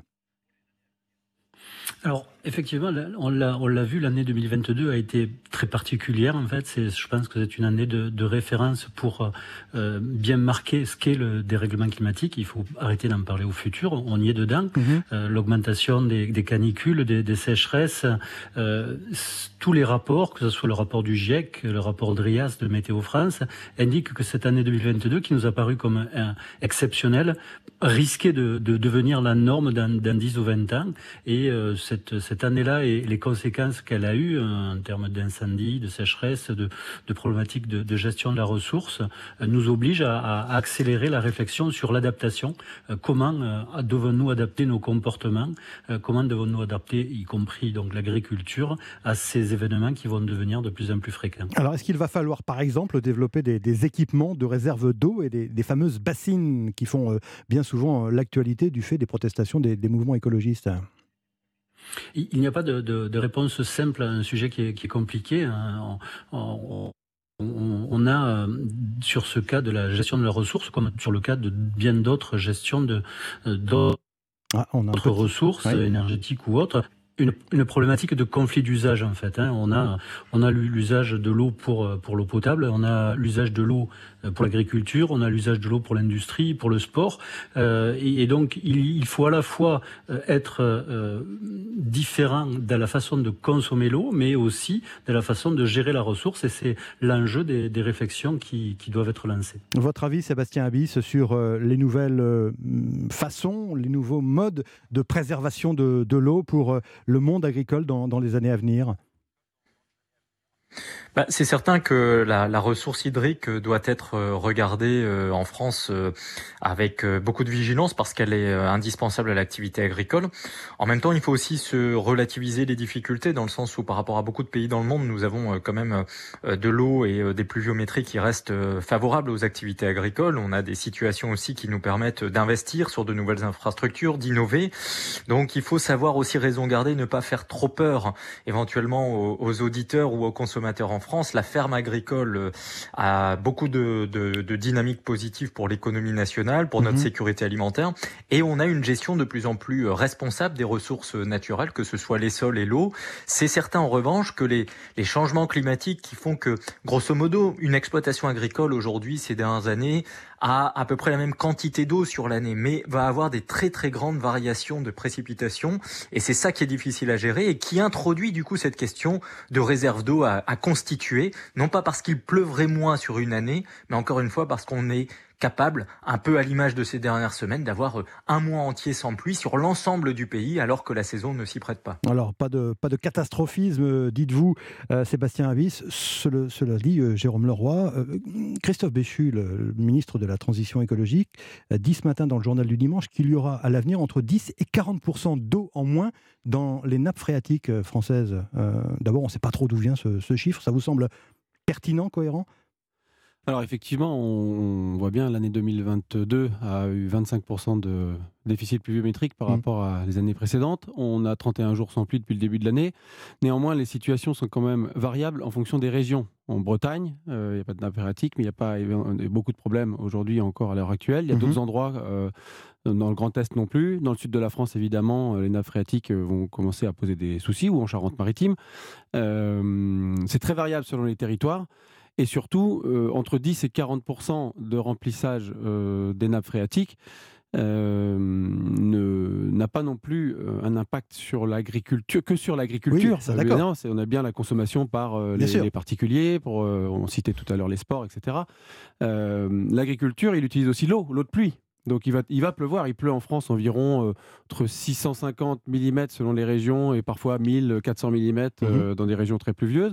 Donc il faut savoir utiliser l'eau euh, au bon moment, au bon endroit et aider les agriculteurs à anticiper ces événements climatiques pour savoir ce, qui a, ce qui reste sous leurs pieds, puisque la nappe phréatique parfois fait remonter le sol permet de faire remonter l'eau des nappes phréatiques et le, stockage de l'eau essentiel pour l'agriculture et pour l'alimentation, il est dans la plante et dans les sols. Mmh. Donc l'enjeu principal, c'est de s'assurer qu'il y ait de l'eau au niveau des sols et dans la plante. Et pour ça, il bah, ne faut pas laisser des sols nus, par exemple. Il y a plein de techniques qui commencent à venir et qui commencent à arriver. Il ne faut jamais laisser un sol nu euh, dans l'année. Ça permet de stocker cette eau qui ensuite sera redistribuée pas trop loin dans le territoire en termes de précipitations. Sébastien Avis, est-ce que ça veut dire aussi qu'en fonction des, régions, en fonction euh, bah, justement des, euh, des comment dirais-je, des, manques d'eau dans, certaines régions, il va falloir pour certains secteurs de, l'agriculture euh, réfléchir à, adapter finalement les variétés cultivées? Oui, complètement. Et comme ça vient d'être dit, en fait, il y a des dynamiques de transition qui sont euh, extrêmement euh, intéressantes, qui montrent que, le secteur agricole, en fait, euh, n'est pas statique en aucun cas. L'agriculture de conservation des sols, par exemple, permet justement à la fois de régénérer davantage la dynamique foncière agricole, mais aussi sur cette problématique hydrique. Ce qui est important, c'est que le climat changeant, ce climat nous impose, en France comme partout sur la planète, à réfléchir à quelles cultures sont possible euh, dans la durée. Et c'est vrai que la France agricole de, de, ce début de décennie 2020 doit réfléchir dès maintenant à l'agriculture de 2050. C'est-à-dire que si on veut développer des cultures, les mettre en œuvre, euh, développer des, des, des, variétés qui soient adaptées au contexte climatique de demain et d'avoir une carte agricole de 2050 en France qui reste compétitive comme elle l'est aujourd'hui, mhm. nous avons besoin d'y réfléchir maintenant pour une mise en œuvre qui va se faire sur plusieurs années parce que la, le, la société doit doit comprendre que le monde agricole, c'est le temps très long. C'est le temps très long dans une société très court-termiste. Le temps agricole du temps long, ça veut dire dès maintenant avoir de bonnes réflexions et des décisions qui vont nous engager sur des, sur des chemins à 20 à 30 ans. Est-ce que vous pouvez nous donner un exemple d'adaptation qui pourrait être envisagé pour que nos auditeurs comprennent bien?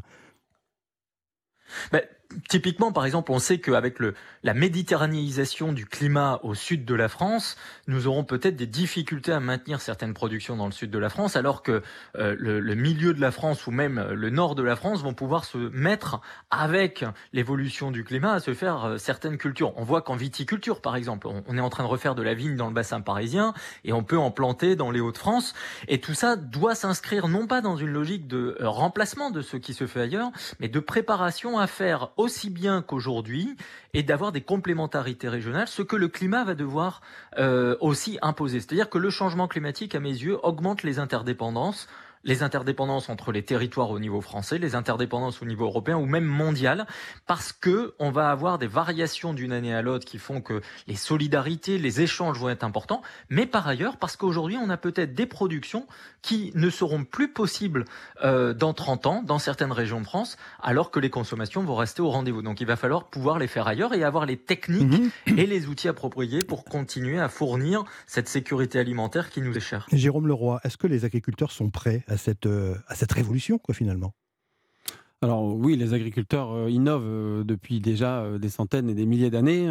ils savaient stocker l'eau déjà à l'époque de la Rome antique. Et il y en a partout des systèmes d'irrigation très mhm. impressionnants et à, réutiliser. Il faut aussi continuer à s'inspirer de ce qui se faisait dans le passé, dans des zones euh, qui étaient euh, très en, manque d'eau. Euh, les agriculteurs ont plutôt une mentalité à, essayer de se projeter dans les 10 ou 20 prochaines années, puisqu'ils veulent transmettre euh, pour une bonne partie leur ferme, leur exploitation. On va en parler justement construit, question. Tout ce qu'ils ont construit pendant 20, euh, 30 ou 40 ans lors d'une carrière. On constate que le niveau, en fonction des cultures, des types de cultures qui ont rencontré ou pas le changement climatique dans les 20 dernières années, en grande culture, en arboriculture, en viticulture, ou en viticulture, les épisodes de gel se répètent avec des épisodes de plus en plus intenses, de plus en plus fréquents. Euh, avant, les agriculteurs avaient des repères. Le grand-père faisait ainsi, le père le, faisait ainsi. Et donc, on disait au fils, eh ben, s'il fait ce temps-là plutôt en février, tu vas pouvoir euh, réaliser telle tâche. Oui, mais là, les choses vont changer. Les choses changent, ce n'est plus possible. Tout ce que je viens de dire, c'est remis en cause depuis 5-6 ans.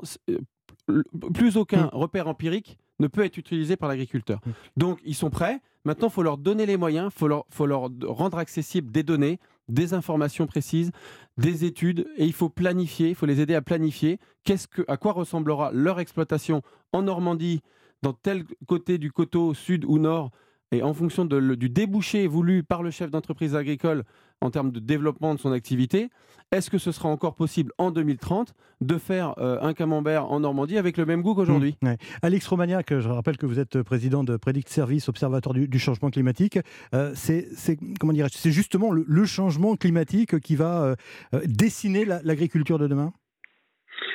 Comme on le, disait et comme on l'a répété à, plusieurs occasions, on sait que face à ce dérèglement climatique, il y a deux actions, l'action d'atténuation et l'action d'adaptation. Et en, concernant l'agriculture, c'est vraiment le sujet qui est, essentiel.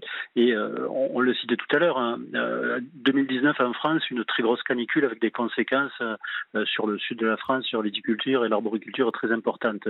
Les gels très tardifs de 2021 aussi ont, ont, marqué les choses de manière très importante. Et on, mmh. on voit que l'agriculture réagit. La Chambre d'agriculture de l'Hérault, par exemple, a mis en place un, pro, un, un, un projet qui s'appelle AgriPredict où les agriculteurs sont informés lorsque soit un gros coup de chaleur va arriver, soit un gros coup de froid va arriver, de manière à voir quelles sont les bonnes attitudes à avoir ou à ne pas avoir. Hein, il ne faut pas passer le, labour juste avant le gel, il ne faut pas tailler euh, euh, juste avant un coup de chaud, il ne faut pas passer du soufre. Mhm. Et c'est des, des procédures, c'est des, des, choses qui sont en train de se mettre en place, de s'adapter. Et euh, je crois que le monde agricole fait, preuve d'une très grande agilité face à ce, phénomène et, ça va se continuer dans les, années à venir. Alors, messieurs, autre défi de l'agriculture, de l'agriculture française pour les années à venir, ce défi, il est démographique. Dans 10 ans, euh, selon un chiffre que j'ai pu relever, un tiers des agriculteurs euh, seront partis euh, à la retraite. Sébastien Abyss, est-ce que la relève est assurée?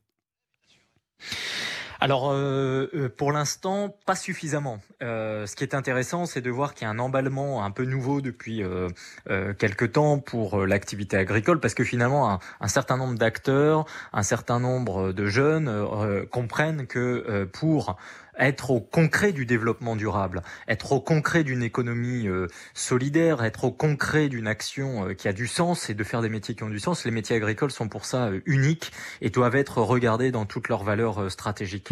En revanche, le mouvement est, est, sans doute insuffisant au regard des besoins. Ça veut dire qu'il y a un vrai sujet sur la compétitivité des exploitations, la question des revenus est évidemment sur la table. Si on veut attirer des jeunes en agriculture, que ce soit des jeunes issus de familles agricoles ou des jeunes venant de l'extérieur qui apporteront d'autres savoirs, d'autres expériences. Et cette, cette hybridation sera justement une des clés de la réussite à l'adaptation au changement climatique. Eh ben, il va falloir en, euh, faire en sorte que quand vous faites un métier aussi indispensable, parce que vous êtes dans la sécurité alimentaire, parce que vous êtes sur la lutte contre le climat, sur la préservation des écosystèmes, il faut qu'il soit justement rémunéré il faut qu'il soit justement rémunéré. Et là, il y a un vrai sujet aujourd'hui, c'est de bien faire comprendre qu'on demande de plus en plus de services et de missions au monde agricole. Il, y a un vrai sujet, c'est est-ce qu'aujourd'hui, au-delà d'une reprise de conscience de leurs valeurs, nous mettons un prix à côté des valeurs qu'on leur, accorde ou aux missions qu'on leur assigne. Et c'est vrai que demain, ce renouvellement euh, doit poser des vraies questions sur, bien sûr, remplacer X par autant de personnes qui partiraient. C'est un schéma un peu simpliste, mais pour moi, le vrai sujet, c'est est-ce que tous ceux qui vont s'installer ou tous ceux qui seront agriculteurs demain en Mhm. France seront non seulement contents de leur métier, euh, euh, vivant euh, de leur métier, ayant des revenus et étant dans une dynamique entrepreneuriale Ouais. et pouvant être rémunérés à la hauteur des missions considérables qu'ils remplissent. Jérôme Leroy, pour l'instant, cette question, elle est plutôt euh, en suspens et j'ai même presque envie de dire, les- la réponse est plutôt négative. On connaît le- le- le- la bagarre que, que le monde agricole mène avec euh, la distribution, disons l'organisation commerciale générale. C'est difficile pour un agriculteur de, de bien gagner sa vie, même si Emmanuel Macron l'a rappelé hier à l'occasion du, du salon de, de l'agriculture. euh, certains secteurs, comme les céréaliers par exemple, ont vu le revenu euh, augmenter l'an dernier. Oui, effectivement, euh, tous les secteurs ne sont pas euh, Logés à la même enseigne. ouais. logés à la même enseigne. Il peut y avoir en agriculture, on a coutume de dire que bah, on prévoit toujours sur 5 ans, c'est-à-dire qu'il peut y avoir sur 5 ans des bonnes années, des mauvaises années. Euh, moi, je dirais que oui, euh, il y a certaines cultures et euh, certains écosystèmes qu'il faut préserver. Donc, il faut aider au mieux ces agricultures pour conserver des races, pour conserver des génétiques, pour conserver des paysages, pour conserver le rôle dont Sébastien parlait, le rôle de l'agriculture, dans, son rôle dans le tourisme, son rôle dans le côté social, dans le côté touristique et l'attractivité de la France. Et il y a d'autres secteurs agricoles qui sont exportateurs. La France est exportateur net de lait, la France est exportateur net de céréales. Donc il reste des belles agricultures euh, en France. On a une, très belle agriculture qui est exportatrice, mais il faut aussi euh, se projeter sur les scénarios du type d'exploitation qui euh, que seront euh, présentes en France en 2030. Est-ce que ce sera de plus en plus de grandes exploitations, comme la tendance qu'on entend? Il y aura toujours de plus observe. en plus de grandes Mhm, fermes mhm. euh, qui gagneront peut-être, on a l'impression, le plus de toujours d'argent. C'est pas toujours la solution. Il y a des territoires en France où la solution n'est pas d'agrandir, mais de développer des débouchés différents. Alors ju- justement, parce que le, le- le gouvernement prévoit justement à travers une loi d'orientation et d'avenir agricole, prévoit de, de favoriser la reprise des exploitations dans le cadre de transmission hors cadre familial. Faire en sorte finalement que quand une une exploitation est vendue, elle ne soit pas rachetée par le voisin qui étend euh, lui-même son, son exploitation. Garder le, le- le modèle d'exploitation familiale, est-ce que c'est encore possible? Alors ça, c'est effectivement un deuxième. l'un des euh, enjeux majeurs. C'est un des enjeux majeurs. Le premier scénario, ça s'agrandit. Le deuxième scénario, c'est effectivement on garde des petites fermes familiales. Moi, je pense qu'on est plutôt sur un troisième scénario. Ça dépend des endroits, ça dépend de la culture choisie, ça dépend du modèle choisi par le chef d'entreprise agricole. Néanmoins, quand on transmet une ferme, l'enjeu principal, c'est que le repreneur, il ait son projet. Il reprenne pas le modèle de la ferme qu'on lui transmet. Il reprend et il choisit de s'installer à tel endroit, dans tel terroir, mais il construit son projet avec des débouchés, soit en local, soit exportateur. Il choisit les outils qu'il va utiliser au quotidien pour, pour aider et, et gagner du temps, gagner de l'argent, être plus rentable, avoir moins de stress au quotidien. Pour ça, il faut qu'il s'équipe bah, de solutions modernes, il faut qu'il prévoit euh, à, à 20 ou 30 ans. Et euh, l'enjeu, il est surtout sur l'attractivité. Et ensuite, quand le sujet de l'attractivité est réglé, il faut que les projets agricoles viables euh, soient adaptés au territoire, liés aux débouchés et aux attentes des consommateurs. Alors, le- cette question d'attractivité, Alix Romagnac, elle dépend aussi peut-être euh, des, des contraintes que l'on impose aux agriculteurs, aux exploitants, notamment euh, les contraintes vertes, les contraintes liées à, à l'environnement. Est-ce que ça, ça freine également le, le développement de, de- alors peut-être pas de, de l'agriculture, mais en tout cas, est-ce que ça, ça empêche finalement le, le monde agricole de véritablement se- se développer? Je crois que, on, on le disait tout à l'heure, hein, parce que que ce soit sur le sujet de- de- des bassines, que ce soit sur tous les autres sujets, on a malheureusement euh, trop euh, l'habitude de, discuter en, en opposition et pas en compréhension euh, mutuelle. Et aujourd'hui, l'enjeu que l'on a face à nous, il ne doit pas être stressant, il doit être enthousiasmant. On, doit, on a à fabriquer une, une société sur le plan environnemental, sur le plan de l'agriculture, sur le plan de la consommation, qui doit faire permettre de, contourner cette grosse problématique qui est le dérèglement climatique et, on doit y aller avec enthousiasme et en s'écoutant les uns les autres. Et, je crois que le, vert n'est pas une contrainte, le vert peut être une opportunité. La seule chose, il ne faut pas que les discussions soient des, oppositions fermées, mais on doit chercher des solutions ensemble et je crois que les agriculteurs vivent dans la nature, ils connaissent bien la nature et, si on met en place des, réglementations, des organisations qui permettent de, faire le travail, ils vont le faire en respectant la nature, vert. Il faut aussi que les, les normes soient les mêmes pour tout le monde, notamment au niveau euh, européen, parce que c'est peut-être pas franchement toujours le cas. C'est un sujet euh, très, très important. On, a vu qu'on a eu des, des, grosses manifestations en France sur la problématique des, des herbicides. Si la France prenait une, une décision unilatérale d'interdire un certain nombre de choses uniquement en France, ça n'empêche pas les, les produits venant d'autres pays de venir sur le territoire français. Donc mhm. ça ne réglerait pas la problématique de la santé publique en France. Par contre, ça mettrait à genoux notre agriculture. C'est un sujet aussi où ces réflexions et toutes ces discussions doivent être prises en compte. Et, encore une fois, je crois qu'il faut, qu'il faut s'écouter et, on a quelque chose d'enthousiasmant à, bâtir et il faut le faire avec, avec beaucoup d'envie. Je voudrais qu'on évoque également euh, rapidement, il nous reste quelques minutes seulement, les, nouvelles pratiques et les nouvelles technologies, Jérôme Leroy. Euh, j'ai lu cette citation du sociologue euh, Jean Viard qui estime que l'agriculture de demain, elle sera connectée et écologique. Ça veut dire quoi concrètement, Jérôme Leroy? Bah, Connecté, c'est d'abord que l'agriculteur ait accès au maximum de données qui sont aujourd'hui euh, rendues accessibles par euh, le niveau de précision des satellites, le niveau de précision des capteurs dans le sol, le niveau de précision euh, de l'analyse des sols pour que l'agriculteur et ses conseillers aient en main une meilleure connaissance de ce qui se passe sous ses pieds, mhm. de ce qui va se passer dans les 5 jours qui viennent, de ce qui va se passer dans les 10 jours qui viennent, dans les 5 ans qui viennent, et choisir euh, la culture, la variété en fonction de son terroir. Ça, c'est un, des premiers, euh, un des premiers éléments, aider euh, l'agriculteur à anticiper. Et, et, du coup, l'important pour l'agriculteur, euh, c'est de pouvoir euh, avoir le maximum d'outils. Alors ça, c'est connecté. Et ensuite, écologique, c'est parce que, comme le disait Sébastien tout à l'heure, les jeunes générations qui créent des nouvelles technologies, qui viennent dans l'agriculture, hors cadre familial, par exemple, en agriculture, ils veulent, mhm. une, ils veulent s'engager euh, dans, une, dans des métiers avec du sens. Donc on va pas un, jeune entrepreneur aujourd'hui qui crée sa start-up, il va plutôt partir vers un système de biotech où il va utiliser au mieux le potentiel naturel pour essayer de défendre euh, les plantes contre les maladies à partir de molécules naturelles. On va passer d'une agriculture très riche en intrants à une agriculture très riche en connaissances mmh. euh, qui va utiliser toutes les technologies possibles. Et donc l'agriculteur, il sera à la fois connecté, mais à la fois en lien avec euh, les tendances et les attentes des consommateurs. Euh, en termes d'alimentation et de traçabilité. Oui, parce que l'alimentation aussi, les modes de consommation et d'alimentation influent forcément sur euh, euh, le travail, sur les productions, sur les, exploitations du, monde agricole. Merci messieurs, merci d'avoir participé à, cette, à ce débat sur cette agriculture du futur. Merci Sébastien Abyss, directeur du Club de Méter.